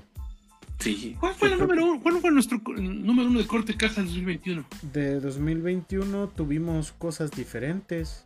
No me acuerdo. Pero la uno fue Titán. Ah, sí, gran, Gran película y refresco. No, no tan bueno. Ya se ve bien gacho, Emma. vienen ahorita está bien gacho. Ya, ya, ya. ya tenemos el patrocinador y ya se echó para atrás por lo que acaba de decir. El de piña está chido y. Oh, en los 90 sí, pero ya ahora no, no, no. Sigue siendo un gran refresco Titán. el Titán Saucero. Este. Ese sí, ya, ese sí ya no, para que vean. bueno, volvamos. Fíjate que eh, yo creo que a todos nos gustó porque es una película que sí, eh, muy fresca, ya en la industria, ¿no? Eh, se estrenó casi al mismo tiempo que Doctor Strange, ¿no? Y Doctor Strange nos, la vendía, ¿no? Como que iba a ser la película, que iba a abrir los multiversos. Y esa realmente no fue, ¿no? La, realmente quien lo hizo fue esta. Y yo creo que es muy arriesgada, pero también es una película muy genuina en, lo que propone. Y es tan genuina que por eso nos convenció a los tres. Eh, es una historia también, y creo que es algo bien importante que lo mencionamos cuando hablamos de la película, que eh, vemos muchas cosas, pero detrás de ello vemos cosas muy simples, pero muy sutiles de narrar, ¿no? que es el amor en la familia y el amor de madre a una hija, ¿no? Esa parte es muy bonita y tiene diálogos que trascienden, yo creo, ¿no? Y que también chillamos los tres, ¿no? Creo que sí lloramos, sí derramaste lágrimas. Sí, sí. ¿Sí? ¿Los tres? No, yo, yo me acuerdo cuando la vi dije, no puede ser posible. Emma, no sé, pero yo sí también chillé. Eh, yo lloré con las piedras, la verdad. No, los tres, ¿no? y creo que esa parte es de lo más bonito de la película. Eh, yo creo que en una segunda, yo no la he vuelto a ver, tengo muchas ganas de volverla a ver, pero en una, segunda vez que la vea quizás encuentre cosas, pero yo creo que la primera vez yo creo que estaba disfrutando, riendo en unas partes, pero también chillando, ¿no? Y era esta parte de eh, mezcla entre varios géneros, que también es otra cualidad que tiene la película. Sí, sí, sí, sí pero con una historia muy bien contada. Entonces es una historia muy bonita, cuando uno se pone a ver, es una historia muy bonita que uno sale feliz, ¿no? Después de ver la película. Yo por eso la tengo en el primer lugar, creo que es una película de la que iremos hablando a lo largo de los años, ¿no? Así de, ¿se acuerdan cuando se estrenó? Entonces, este, y una otra gran apuesta de A24, ¿no? Que este, eh, sigue sacando películas muy interesantes, ¿no? Sí, sí, sí. Yo, es, este, muchos dicen, no, pero es que A24 es la productora. Pues sí, hay que apostarle varo a las historias. ¿no? Sí, O sea, porque ya, ya, bueno, es muy curioso. Yo empecé a hablar cosas, ya, empecé ya a leer cosas negativas de A24 y cosas negativas de esta película. Pero bueno, las de A24, pues insisto, porque dicen, no, pero es que aquí el valor es de los directores, etcétera. los productores son quienes apuestan por el valor. Por eso es que vemos tantas apuestas tan estándares en los blockbusters porque hay mucho dinero de por medio. Entonces, este, por eso también es justo lo que decía, ah, que no es tan refrescante ver que una productora apueste por estas historias, porque además es muy original, o sea, es una película original, ¿no? O sea, no es una historia que comúnmente encuentras. Y, como también bien, dice Ag, ¿no? O sea, tiene de todo. O sea, la película es drama, es comedia, eh, tiene toques surrealistas, es de acción, tiene, tiene secuencias de acción muy, muy, muy chidas, ¿no? De artes marciales. este, es de ciencia ficción como tal también, ¿no? Yo, yo me acuerdo que en su momento cuando platicamos de ella, yo decía, ¿no? Que era la película más Matrix desde Matrix, ¿no? Básicamente, ¿no? Porque tiene momentos de verdad espectaculares en sus secuencias, ¿no? Y este, y como dicen, no, aparte todo pues, es un drama así, súper profundo, súper bonito, con el que cualquiera puede llegar a identificarse, ¿no? Porque a fin de cuentas es alguien tratando de resolver la vida, reconectarse con su familia, reconectarse con su hija. Pero además, este, yo creo que este gran mensaje que tiene de que todo mundo en algún momento hemos aspirado a una vida de fantasía o lo que no fue nuestra vida. Ajá, no, es que, ay, es que, este, como dicen, ah, es que todas las mamás y las abuelitas tienen a un, este, a, un empresario millonario. A, un galán rico que ah. con el que no se casaron, ¿no? Ándale, ¿no? Todo el mundo dice, ¿no? O, sea, el amor de su vida con el que no se quedaron, se quedaron con el inútil de mi abuelo, casi, casi, ¿no? Y este, y, y, esta película yo creo que nos enseña eso, ¿no? De que sí, nuestra vida pudo haber sido de manera distinta con otras decisiones, sí, nuestra vida pudo haber sido mejor o perfecta, o todo el mundo está aspirando a algo mucho más grande, pero aún así tenemos que aprender a entender la belleza de nuestra propia vida, de nuestra propia cotidiana, de las decisiones que tomamos, lo que hubiéramos perdido, lo que perderíamos y quedamos por sentado en esta realidad que nos pasamos menospreciando. Entonces, eh, yo no me reí tanto con ninguna película, no chillé tanto con ninguna película, ¿no? Este, no me divertí tanto, no, no encontré una película de acción, bueno, no, sí, una, sí, una mejor película de acción, ¿no? Pero sí, de eso sí hubo una más, más espectacular a lo mejor, pero, este, pero es una muy buena también. Eh, una actuación también eh, tan brutal de todo mundo, de todo mundo, ¿no? O sea, están nominadas a los Oscars todos los protagonistas de la película, ¿no? Creo que eh, de esta y de Banshees of, este, o no sé qué. Este, los fantasmas de la isla. Ah. Los fantasmas de la isla. No sé, yo le he encontrado como tres nombres a esa madre. Pero este. Ya el nombre en México va a ser Los fantasmas de la isla. Ah, bueno, eh, las fantasmas de estas dos películas, todos sus protagonistas están nominados, ¿no? Y, la verdad es que eh, de esta son todos favoritos, ¿no? La verdad es que es algo este, de verdad espectacular. Como bien dice Ak, yo creo que es una película de la que vamos a seguir hablando, ¿no? de que va a trascender por la audacia de la combinación. Yo insisto, ya leí cosas de gente, no, es que son demasiado, es que distraen, digo, ah", pero son gente de la que yo no, no, le tengo mucha, este, eh, no sé, no sé, no, no, que, que, no le confío demasiado, ¿no? Que yo, yo ponía incluso en mi reseña, ¿no? Hay gente que, a la gente que ya he escuchado que no le gustó esa película, es la gente que le gustan las cosas que nadie conoce.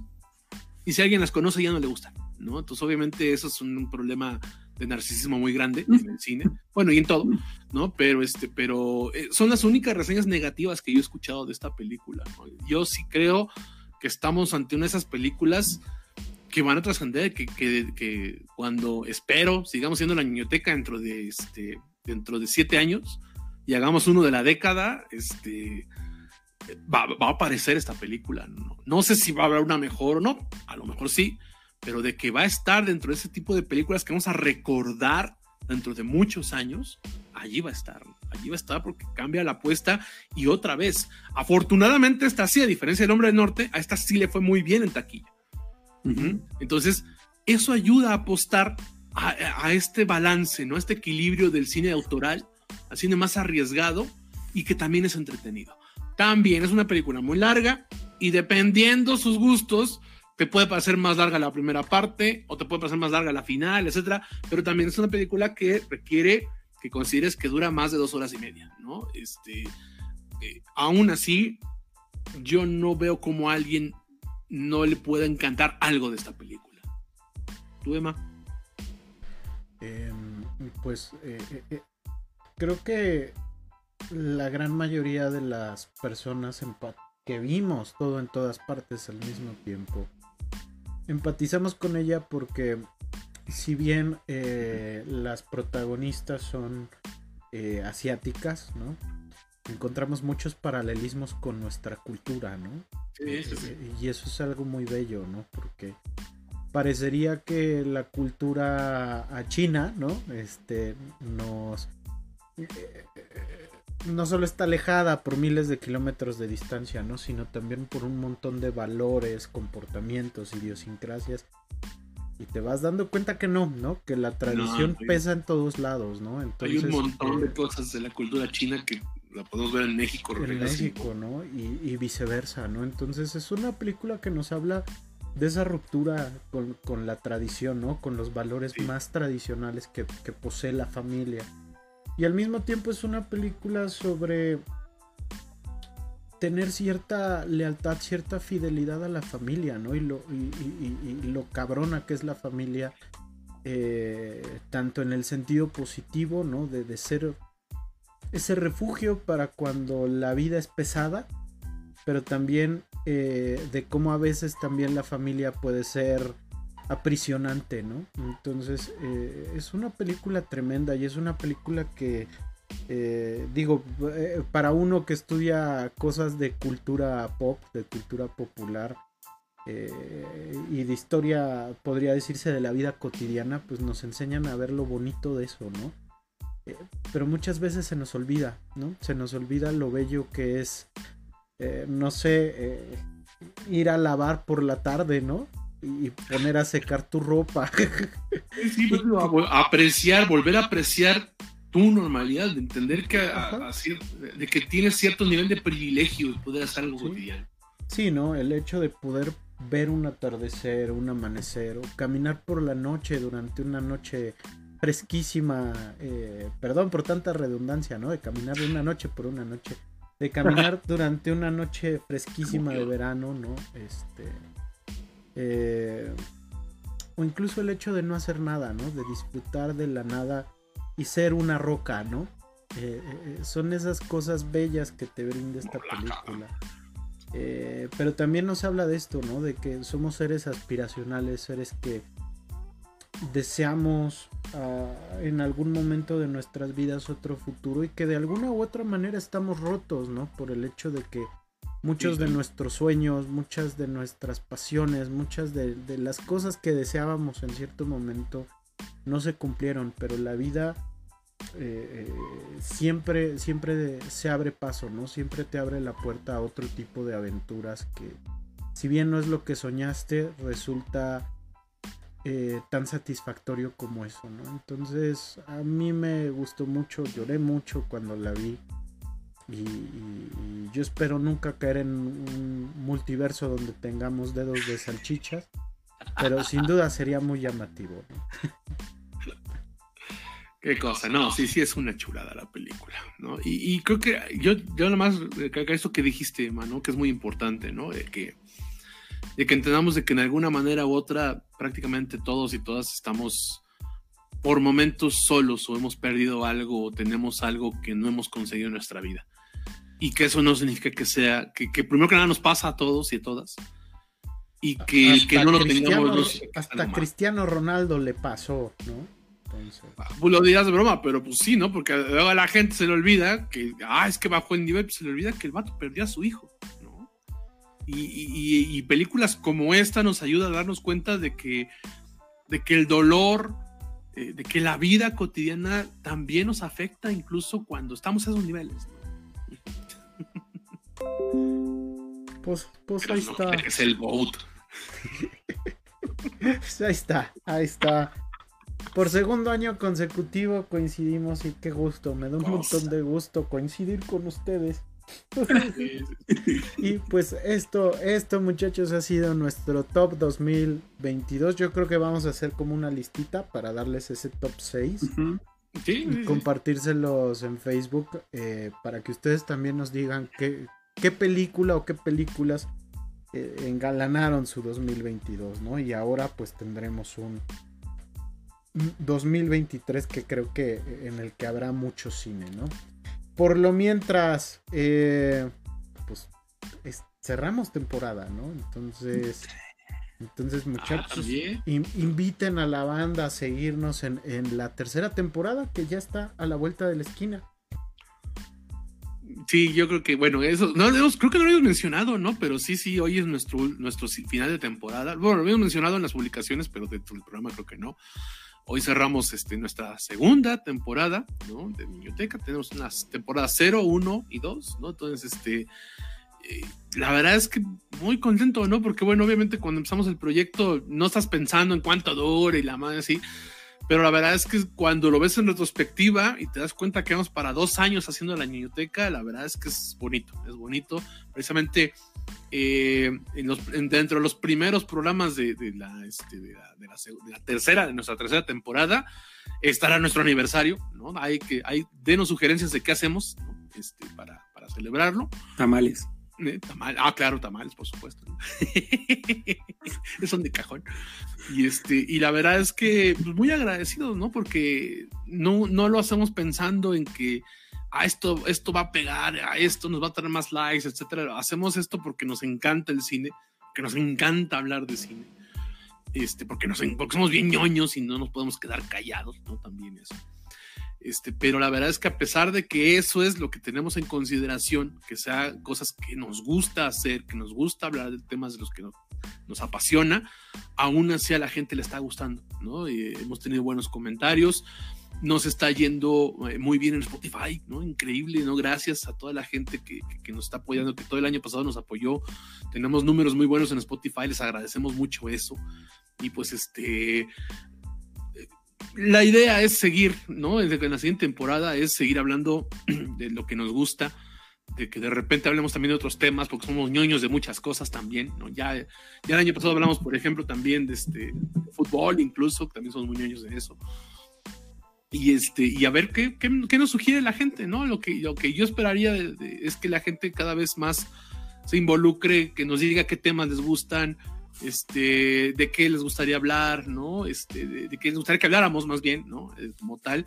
Y pues eso, ¿no? Que nos sigan, que nos sigan apoyando, ¿no? Pues muchas gracias, muchas gracias. Sí, yo nada más, este, esta tercera temporada, esta temporada la biblioteca terminó muy bien, ¿no? Este, hablamos de buen cine, el Pachuca, ganó Argentina, el Barcelona en primer lugar, ¿no?